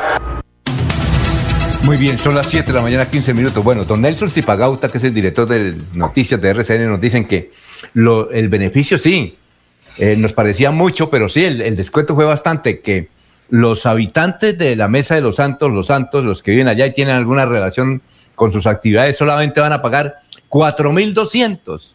Es decir, tiene una rebaja del 70%. Y que los cristianos, don Laurencio, como usted y yo, Jorge, tenemos que pagar 14 mil pesos. Pero sí, evidentemente, que dice, dice Nelson, discúlpeme, a nosotros nos clavan 14 mil. y los que viven allá solamente pagan 4.200 pesos por el peaje. Gracias, Nelson. Alfonso, pero, pero Alfonso, hay que hacer claridad. Es que desde el comienzo la gente que vive en la mesa de los santos, yo tengo allá, o la familia, o como se le quiera identificar el lote de, de los periodistas, yo tengo que demostrar que tengo allá eso y si yo tuviera carro y fuera frecuentemente a Los Santos, pagaría eso. Pero no es porque viva o tenga una propiedad, hay que demostrarlo. Similar ocurre en Lebrija para ir a pagar, creo que, o es quedar exento ahí en el peaje de, de, aquí llegando a Lebrija, el de la Y del aeropuerto también, pero eso tiene que llevar una carta del presidente de la acción comunal del sector donde se vive, bueno, una serie de cosas importantes y no le cobran el peaje al campesino de Lebrija, pero similar a lo que ocurre en la Mesa de los Santos, es para el nativo que tiene que demostrar con unos documentos, Claro. Es eso, le pero- dan- sí, le dan una tarjetita, dice aquí un Nelson. Sí, claro. eh, dice, igual la gente está cansada eh, con Construicol, la concesión. En todo caso, eh, sí, evidentemente les hacen toda esa rebaja y solamente los que viven allá y los que tienen alguna relación o actividad con la Mesa de los Santos pagan 4.200. Muchas gracias, eh, Nelson. También nos escribe, antes de ir a unos mensajes, una señora que ¿Esa está concesión súper- hasta cuándo va? ¿Cómo? Hasta dentro, hasta el 2025. ¿Hasta el 2024? 25? No, do- do- 2024. 2025, 2025 más o menos. Oye, nos es- antes de ir a unos mensajes, nos escribe una señora, Josefina, del sector de Torres de Alejandría. Dice, yo los escucho a ustedes que están tomando tinto. Yo no me puedo hacer un tinto hace tres días porque estos vergajos nos tienen sin agua hace tres días. Y si hoy no nos dan agua, estoy dispuesta a irme con mi familia y con el que sea y bloqueo la autopista a Florida Blanca. Nosotros vivimos cerca aquí donde era Motoreste. Gracias, doña Josefina está muy brava que no le han llevado agua. Bueno, doña Josefina, estaremos pendientes. Eh, eh, eh, hay que indicar que varios barrios del sur de Bucaramanga, especialmente estos del sector de Torres de Alejandría y todo lo que era el sector de Motoreste, algunos sectores del barrio Diamante 1, quedaron sin el servicio de agua por eh, el tubo madre que explotó al principio de semana, pero que creo que ya lo arreglaron. Son las 7 de la mañana, 18 Alfonso. minutos, vamos a una pausa y regresamos. Alfonso. Por ahí Vamos a demostrar sí, que se- dialogar es escucharnos. Te presentamos Pido la Palabra, un espacio virtual de diálogo de los bumangueses con proyección nacional para presentar los insumos de una agenda política y social. Participa. Síguenos en Twitter como arroba Pido la Palabra BGA y comparte tus opiniones grabando un video o escribiendo lo que piensas y públicalo en tus redes sociales usando la etiqueta hashtag Pido la Palabra. Te estamos esperando. Alcaldía de Bucaramanga. Gobernar es hacer. En el Banco Agrario te ayudamos a evitar ser víctima del fraude. Nunca te solicitaremos tu información financiera por teléfono, correo electrónico o mensaje de texto. Y te recomendamos cambiar tus contraseñas periódicamente y no compartirlas con nadie. Cualquier incidente, repórtalo a través de la línea nacional Contacto Banco Agrario 018 91 5000. Banco Agrario de Colombia. Vigilado Superintendencia Financiera de Colombia. Hay más noticias. Muchas noticias. Muchas noticias en Melodía 1080 AM. Eh, muy bien, eh, ¿quién me llamó antes de ir a Barranca Bermeja? ¿Quién- es que no es que como que alcancé a escuchar a alguien que me llamaba. ¿Fue Jorge o Laurencio? Alguien me llamó. Muy bien, vamos. eh, Alfonso, ¿Alguien me no, llamó? sí, Alfonso, es que por ahí cerquita vive la familia de una periodista muy importante del área metropolitana, en ese sector donde no hay agua. Eh, Ahí Ah, muy también, creo que ellos también están afectados, la familia de esa periodista. Bueno, doña. Josefina, tranquila, eso está muy brava. Está- Bueno, eh, vamos para Barranca Bermeja, ya está ya don Soel Caballero, que nos trae toda la información, y luego el profesor Enrique Ordóñez. Soel, lo escuchamos. Soel Caballero está en Últimas Noticias de Radio Melodía 1080 AM. Alfonso, para usted, para los compañeros, igualmente para todos los oyentes. Con el objetivo de proteger la salud y la vida de los barranqueños ante el aumento exponencial de casos positivos de COVID-19 y la alta ocupación de unidades de cuidado intensivo, el alcalde distrital Alfonso Enjas Manrique decretó desde ayer 3 de junio y hasta el 14 de junio ley seca y toque de queda entre las 11 y 59 de la noche y las 5 de la mañana. Por otra parte, los campesinos que se encuentran alojados en el Instituto Técnico Superior Industrial informaron su decisión de retornar a sus tierras luego de una reunión con la gobernación de Bolívar en la cual la alcaldía distrital de Barranca Bermeja y el Ministerio Público, es decir, la personería municipal, sirvieron como garante. Los diálogos continuarán en el municipio de Santa Rosa Sur de Bolívar los días 24 y 25 de junio. Finalmente, el Ministerio de Salud y la Protección Social dio a conocer que ayer jueves 3 de junio no se reportaron personas fallecidas a causa del COVID-19 en Barranca Bermeja. Se notificaron 135 casos nuevos positivos, 77 mujeres, 58 hombres. Se registró que 45, 42 personas lograron sanar satisfactoriamente de la enfermedad. Actualmente en Barranca Bermeja hay casos activos 861. Noticias con las que amanece la ciudad. Continúen compañeros en estudio en últimas noticias de Melodía 1080 AM. Enrique Ordóñez Montañés está en últimas noticias de Radio Melodía 1080 AM. Muy bien, 722. Oscar Joya eh, quiere saber si el talonario que utilizan los agentes del tránsito y de la policía para hacer comparendo se puede llamar copa, comparendera, profesor. Creo que Oscar Joya, no sé, me parece que Osquitar es el profesor de las UDES, de las unidades de la Universidad UDES, o me parece también que Oscar Joya es un agente de tránsito de Bucaramanga o de Florida. En todo caso, Oscar, gracias por su pregunta. Profesor, es para usted a las 7.22 minutos. Profesor, ¿se dice comparendera? Eh, muy buenos días, Alfonso y oyentes de Últimas Noticias. Eh, amigo Oscar, pues comparendera en español existen muchas palabras así como comparendera, términos que nacen del uso del lenguaje. Así como hay comparendera, pues eh, usted va a comprar un tiquete para ir a viajar de Copetrano en Transbolívar, cualquier empresa de estas de transporte interdepartamental, entonces dicen, eh, no, es que la tiquetera y también eh, a comprar una boleta dicen la boletera, la balotera, la del sorteo de la lotería, la cuponera, la que guarda cupones y la comparendera. Los agentes dicen, eh, la pregunta que hace Oscar es si, es correcto, comparendera, la que tiene los comparendos que aplican a los ciudadanos, eh, los agentes de tránsito y los policías, a los que incumplen las normas de tránsito y de otras actividades ni disposiciones oficiales. Entonces, eh, esas palabras no figuran en el diccionario, comparendera no, no figuran, y las otras que he mencionado. Son palabras que se imponen con el uso, es decir, son neologismos. Pero ¿qué, ¿cuál es la tarea de las academias con los neologismos? Pues la, la tarea de las academias con neologismos es recogerlas y proponerlas a la Real Academia en sus congresos. Los congresos de las academias que se hacen es para proponer todos estos términos que son neologismos. Entonces, en esa forma, pues ya cuando se proponen, las academias las estudian y ya las aprueban y serán, eh, serán incluidas en el diccionario. Pero aquí en este caso de la pregunta de Oscar tenemos que acostumbrarnos a que comparendera porque es una palabra de uso común y corriente, aunque no figure en el diccionario. Lo mismo que boletera, tiquetera y otras palabras que se utilizan, Alfonso.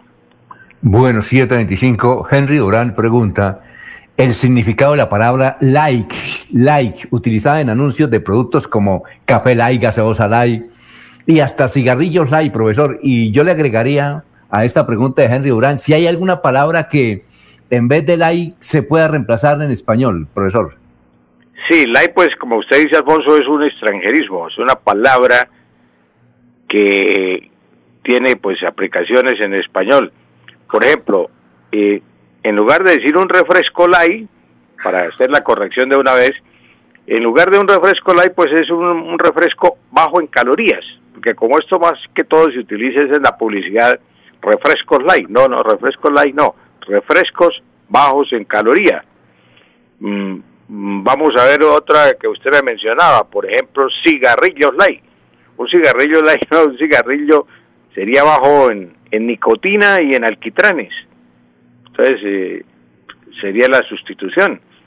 Y si es, por ejemplo, un café, un café light, no, un café light, no, un café descafeinado, descafeinado, mm, que es generalmente suave, ligero, mm, liviano, superficial. Entonces, por cualquiera de esas palabras se puede reemplazar la palabra light. Suave, ligero, liviano, superficial. O los términos que ya dijimos, Alfonso, ya son las palabras que se pueden reemplazar. Permítame, Alfonso, eh, hacer un llamado aquí a los amigos de Javier Villalobos Pérez. Javier Villalobos Pérez es el maestro del acordeón. Él tiene una academia aquí que enseña a tocar acordeón y tiene un conjunto vallenato. Resulta que Javier se encuentra hospitalizado en la clínica Ardila Lule desde hace varios días y está pasando por una situación difícil porque su cuenta pues ya está alta debido a que le tienen que aplicar oxígeno permanentemente. Entonces él hace un llamado y sus alumnos, eh, es la única academia de eh, acordeonistas que hay aquí en Bucaramanga. Javier es eh, acordeonista, es de Barranca Bermeja y hace varios años está residenciado aquí en Bucaramanga con su familia, pero está en esta situación allá difícil en la Ardila Lule. ¿Tiene COVID? ¿Tiene COVID? Sí, Alfonso, lamentablemente. Entonces, pues eh, sus eh, familiares hacen un llamado a sus amigos para ver si le colaboran. ¿Y tiene algún teléfono? María Teresa Villalobos, que es optómetra, ella pues hace un llamado y, lo mismo que sus alumnos, y han abierto una cuenta en el Banco de Colombia para que le colaboren a Javier. Les voy a dar el número de la cuenta que es la siguiente, Banco de Colombia y el número de la cuenta, despacito lo voy a decir, 291 291, primer número 291, 2064, repito, 2064, 5640, Banco de Colombia. Repito la cuenta, 291, 2064, 5640. Ese es el número de la cuenta de la hermana de Javier, que es María Teresa Villalobos. A, nombre, a, nombre de quién está? A nombre de María Teresa Villalobos, la hermana de Javier. Teresa Villalobos. Eh, María Teresa Villalobos. Ella es octubre. profesor, eh, a la gente le queda más fácil grabar el nombre de ella, María Teresa Villalobos, que escribirlo, ¿no? Pero pueden llegar al Banco de Colombia y decir, mire, quiero donar a la cuenta de María Teresa Villalobos. Creo que no haya otra mujer que se llame así allá, ¿no? ¿No le parece, profesor? María, María, Teresa Villalobos Pérez. Exacto. Eh, profesor, pues. ¿y, Javier no tiene EPS? Y pues Javier parece que mm, tiene el seguro, no le cubre todo y entonces por esa razón eh, la cuenta ya va altica en, en la aplicación del oxígeno y entonces pues, pues búsquese el auxilio de las personas allegadas, ya para su, su familia, a sus familiares le han colaborado ampliamente, pero necesita la colaboración de sus amigos, sus exalumnos, que son varios los eh, alumnos que han aprendido a tocar el acordeón aquí en Bucaramanga y son hoy acordeonistas, acordeonistas como Javier, él tenía su academia en el barrio San Francisco. Javier Villalobos, también en eh, Azoel Caballero, a ver si nos colabora en Barranca Bermeja, que Javier es de Barranca Bermeja y tiene muchos amigos allá en Barranca Bermeja, Javier Villalobos eh, Pero él no está en UCI todavía. Eh, pues eh, no le puedo dar esa respuesta porque yo me comuniqué fue con los familiares Alfonso, María Teresa y unos alumnos y entonces pues no sé si está en UCI, pues sé que le están aplicando oxígeno Sí, vamos a, a, repetirla. Oxígeno. profesor, repita despacio la cuenta del Banco de Colombia. Bueno, la cuenta, el nombre de la hermana de Javier es María Teresa Villalobos Pérez. María Teresa Villalobos Pérez. Banco de Colombia, cuenta número 291 20 64 5640. Ese es el número de la cuenta de María Teresa Villalobos Pérez, Banco de Colombia, la hermana de Javier, el maestro Javier Villalobos Pérez, acordeonista famoso aquí en Bucaramanga, dueño de la academia. Eh, creo que es el único que enseña a tocar acordeón aquí en Bucaramanga, Alfonso. Ah, muy bien. Bueno, profesor, estaremos pendientes entonces dando a conocer permanentemente eh, estas, eh, este número de la cuenta. Gracias, profesor. Gracias a usted, Alfonso, y a todos los oyentes. Dios mediante, pues el lunes es puente. Ah, el, miércoles. El miércoles estaremos aquí. Gracias, Alfonso, y feliz fin de semana y puente para todos. Bien, y recuerden que mañana sábado 5 de junio estaré en Bucaramanga, uno de los mejores médicos colombianos. Estará en la calle 103, número 2112 del barrio Provenza, el doctor Ricardo González Parra de la Unidad Médico Biológica para atender a todos sus pacientes. Llame a partir de las 8 de la mañana a este teléfono celular, claro está. 313-392-2623. 313-392-2693. Perdón, 313-392-2623. 313-392-2623. Y agende su cita. El doctor Ricardo González Parra los espera mañana sábado 5 de junio. Son las 7:32. La gente, lo más importante de nuestra radio. La gente, la gente, lo más importante de nuestra lo más importante de nuestra radio. Ustedes que nos escuchan en todas partes. Ustedes que nos prefieren siempre. Ustedes que nos han seguido toda la vida. La gente, lo más importante de la radio. Nuestra gente, técnicos, operadores, locutores y periodistas, amalgama de juventud y experiencia para hacer más fácil la comunicación.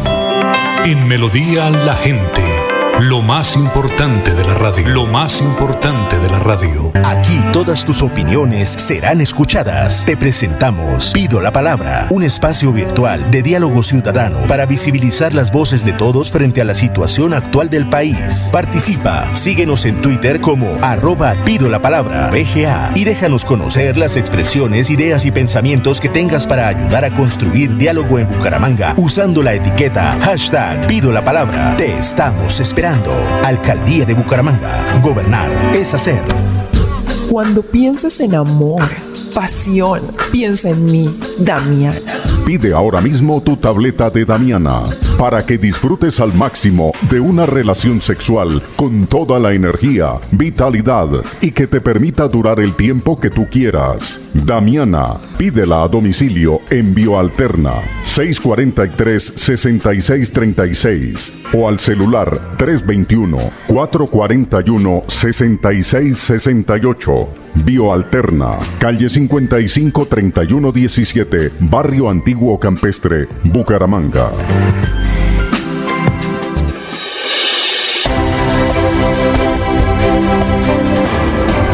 Información y análisis.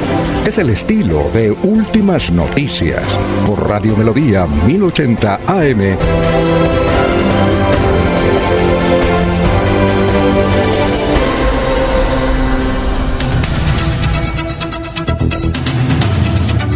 ...734, don Jorge, noticias a esta hora.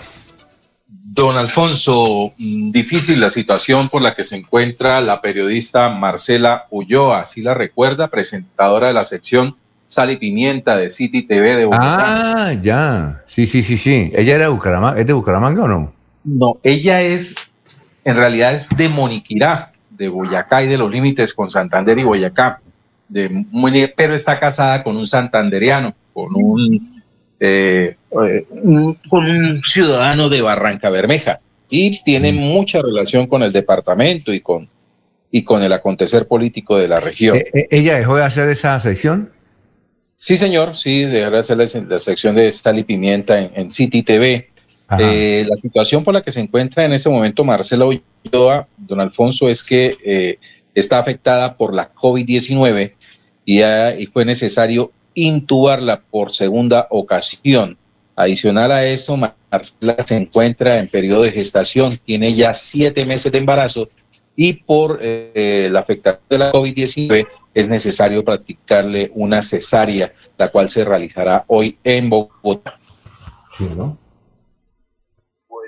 Un momentico. Eh, a ver, A ver, don Laurencio, seguimos mientras escuchamos aquí a alguien.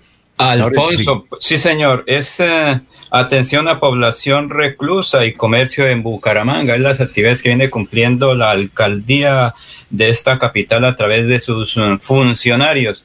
Esto primero para atender la población que se encuentra en reclusión en los de Bucaramanga. También escuchar a la comunidad que recientemente protestó también por el pago de industria y comercio. Pero precisamente aquí está este informe. Nosotros estamos coayudando a la prevención eh, para que no se siga propagando el virus del COVID-19. Eh, hicimos en las estaciones de policía reclusión de mujeres y la cárcel modelo de, Bucaramanga entrega de elementos de bioseguridad como tapabocas, toallas de, papel, eh, jabón antibacterial y gel antibacterial.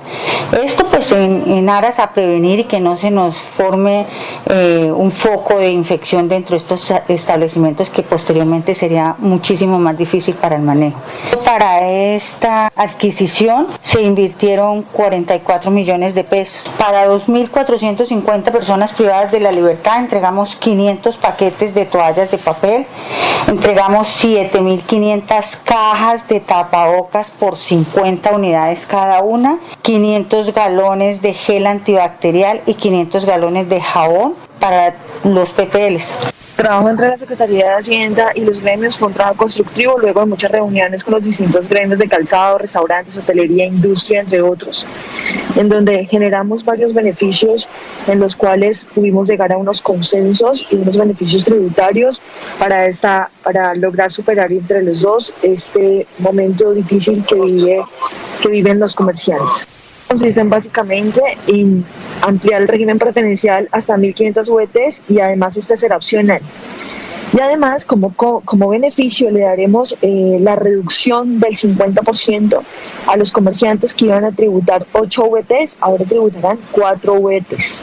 De ampliar el régimen preferencial hasta 1.500 VTs y además será opcional reducir el número de VTs que tributarán el año formalización, reduciendo su tarifa en un 50%.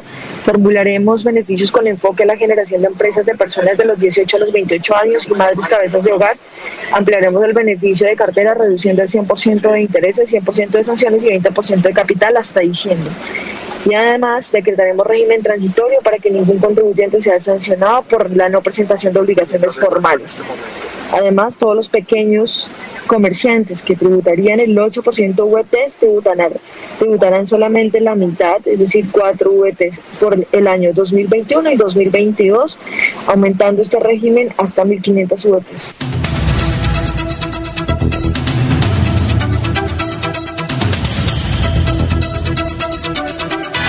Ya está ahí eh, don Luis Felipe Mejía, a ver si nos escucha don Luis Felipe, está ahí conectado. Gracias a Dios, a ver si, si le quita el, el bloqueo a su micrófono. Don Luis Felipe. A ver.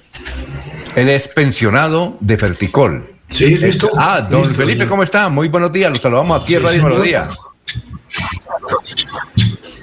Señores periodistas, mucho gusto oírlos. Gracias por la invitación. Gracias, don Felipe. Usted eh, vio, escuchó parte del debate seguramente que hicimos acá entre el gerente de Ferticol y también de la diputada Claudia Ramírez que presentó una, una, una moción negativa que la Asamblea pues eh, le quide la empresa.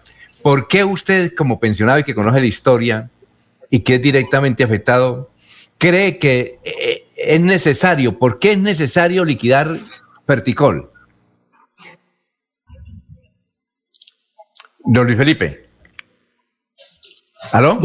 Bueno, señor, mire, en, pocas palabras le comento que, que pues eh, nadie hoy en día, con la situación que vive Colombia, quiere que una empresa se cierre. Sería absurdo pretender y desear esto.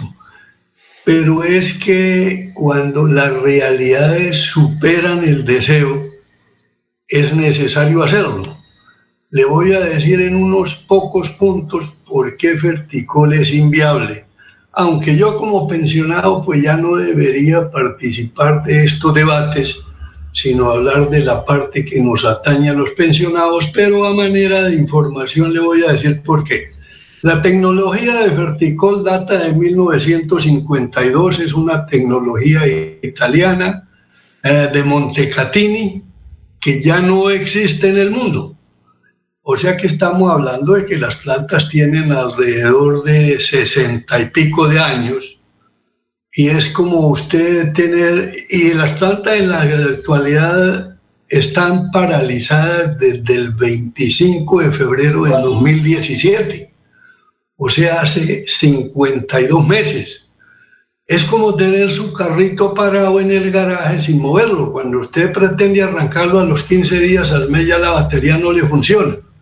Y una planta de este tipo, que en su interior hay productos químicos corrosivos como el amoníaco, como el ácido nítrico, como la urea, eh, etcétera, y adicional a eso le agrega agua, los productos son corrosivos. Hoy en día pretender arrancar ferticol es estallarle una bomba de tiempo a Barranca Bermeja que causaría muchos muertos. Entonces, por la obsolescencia de los equipos, verticol es inviable. Primer punto. Segundo, porque está ubicada en un sitio que dejó de ser industrial y hoy en día es residencial y comercial y la misma empresa se encargó de vender los lotes para que no sea factible mantener una empresa petroquímica en ese sitio. Tercero, porque la empresa ha sido abandonada desde el 25 de febrero del 2017 y los vándalos la han desmantelado. Es, imagine su carrito parado en la puerta de su casa y le quitaron el carburador y se llevaron las llantas y se llevaron la batería. Algo peor es la situación de Verticol. Muy bien, eh, eh, hay otra Porque toda la plata que usted le quiera meter a Verticol es como echarla por un caño. Hoy en, sí, hoy, en día es muy difícil que usted consiga repuestos para una empresa de esa, de esa tecnología tan obsoleta. De manera que hay múltiples razones para creer que Verticol no es posible.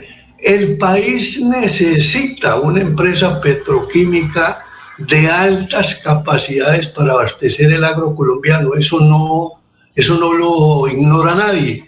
Esa planta, fíjese usted que Verticol actualmente produce 50 toneladas de, o producía 50 toneladas de urea diaria y 65 de amoníaco como utilizando como materia prima el gas natural. Hoy en día una planta, bueno, y con un alto utilización de mano de obra porque los procesos eran todos manuales. Hoy en eh, ¿cuántos trabajadores necesita Verticol para operar? Póngale 200. Una planta que produzca 20 veces esa producción que produce Verticol, usted la hace con 50 trabajadores. El país está en mora de montar un gran complejo petroquímico en Colombia. ¿Cuándo ¿Cuánto vale hoy?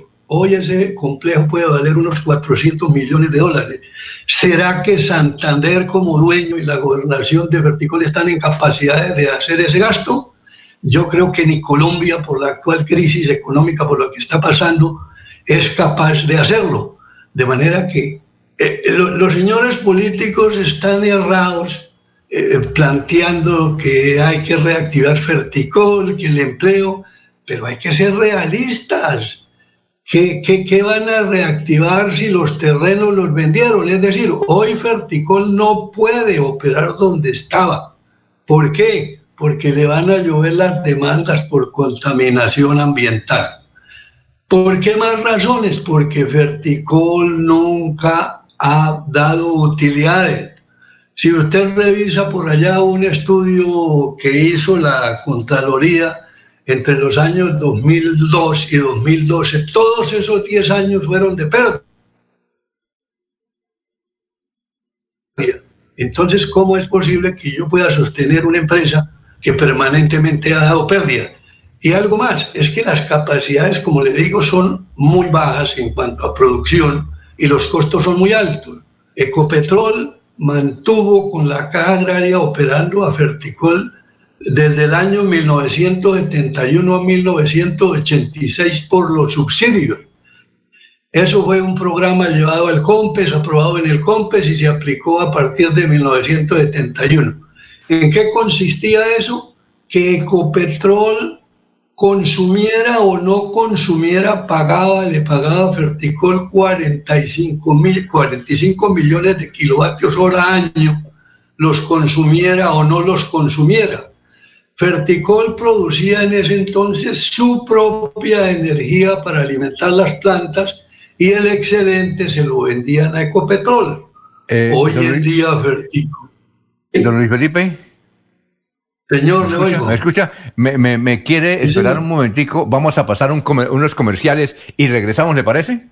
Para seguir, porque tenemos otras, tenemos otras preguntas puntuales. Estamos hablando con un pensionado que conoce Ferticol, porque desde luego trabajó mucho tiempo allá, y nos dicen por qué no es viable reiniciar la actividad de Ferticol. Son las 7:47. Vamos a demostrar que dialogar es escucharnos. Te presentamos Pido la Palabra, un espacio virtual de diálogo de los bumangueses con proyección nacional para presentar los insumos de una agenda política y social. Participa. Síguenos en Twitter como arroba Pido la Palabra BGA y comparte tus opiniones grabando un video o escribiendo lo que piensas y públicalo en tus redes sociales usando la etiqueta hashtag Pido la Palabra. Te estamos esperando. Alcaldía de Bucaramanga. Gobernar es hacer. Continuamos con las últimas noticias en Radio Melodía. Radio Melodía, la que manda en sintonía. 748, Luis Felipe Mejía está con nosotros, eh, él es pensionado de Ferticol.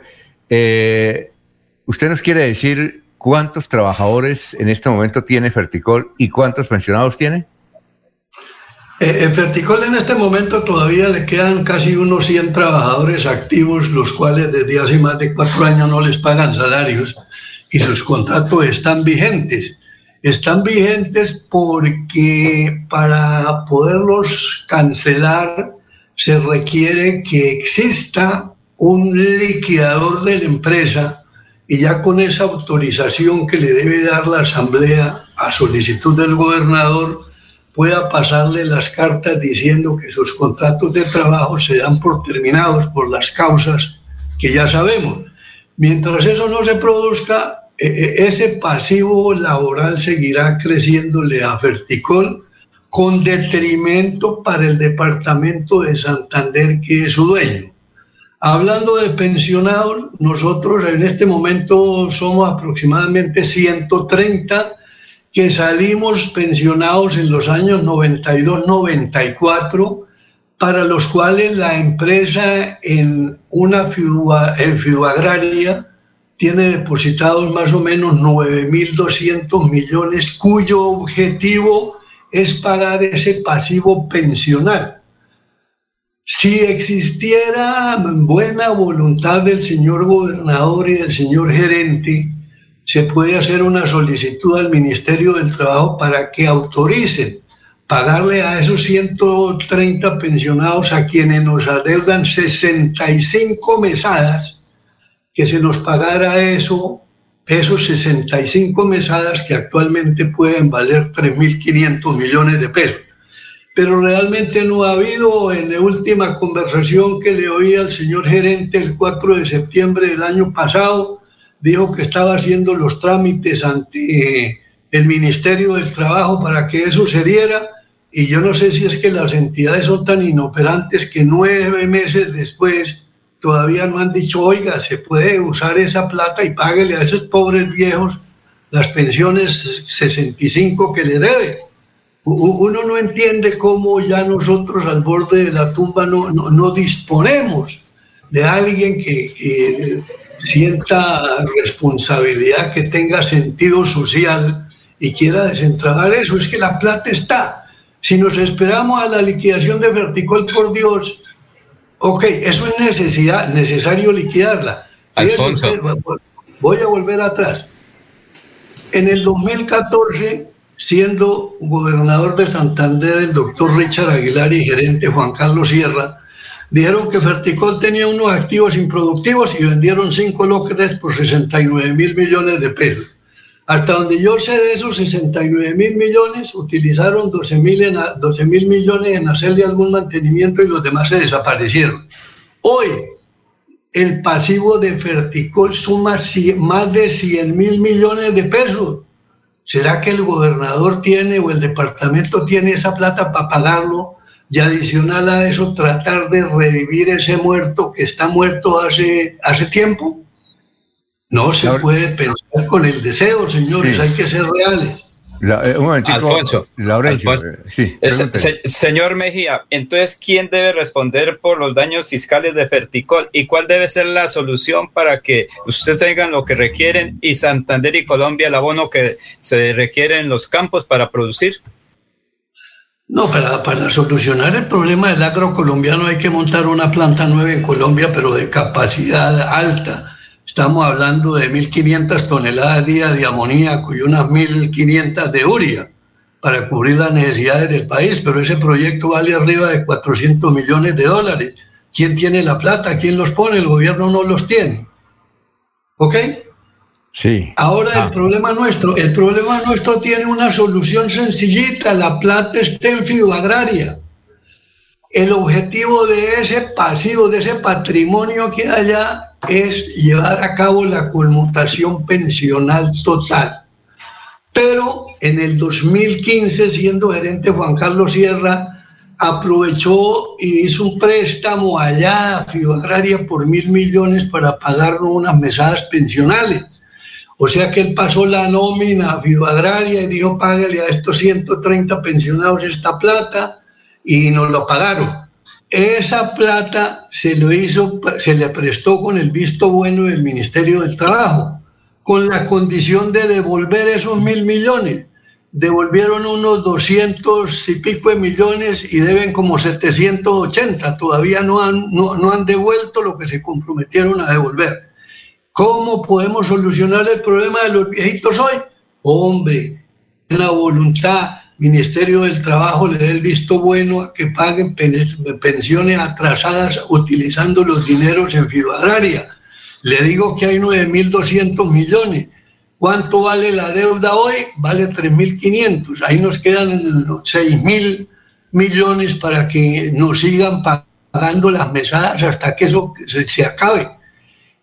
Hay dos cositas que hay hay dos cositas que hay que distinguir. El cálculo actuarial vigente hoy en día dice que el pasivo por ese concepto es de unos 7.400 millones de pesos. Sí. Pero si Ferticol le va a entregar el manejo por venir, cualquiera que maneje pensiones le va a decir, oiga, esos 7.400 que el cálculo actuarial no me sirven yo a eso tiene que cargarle un 40, 50% más y le recibo esos 130 y se quita verticol el problema de encima porque una entidad se hace responsable de seguir pagando hasta que toda la descendencia de verticol desaparezca. Esa ah, es la solución inmediata. Ah, bien. Se eh, requiere una decisión. ¿Aló? ¿Aló? Pero Verticol no tiene la plata, hay que liquidarla para que salga plata de alguna parte. Sí, eh, sí, escucho, eh, señor periodista. Bueno, Luis Felipe eh, Mejía, gracias por haber estado con nosotros. Se nos acabó el tiempo. Gracias. sí, pero un segundito, Jorge. Jorge.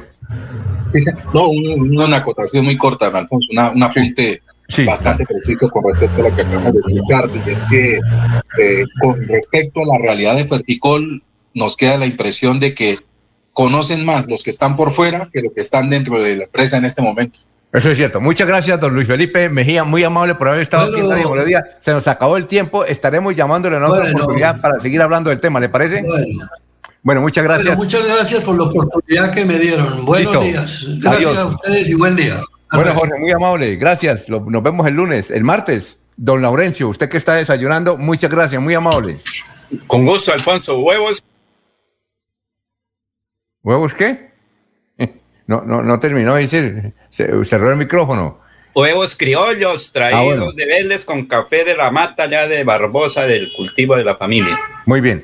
Eh, gracias, Jorge. eh, muy amable. Eh, nos vemos el próximo martes a las 5 de la mañana. Sigan en melodíaenlínea.com y 1080m. Últimas noticias los despierta bien informados de lunes a viernes. En todas las áreas de la información regional, un periodista de Últimas Noticias registra la información en Radio Melodía 1080 AM y en melodíaenlínea.com. Director Alfonso Pineda Chaparro.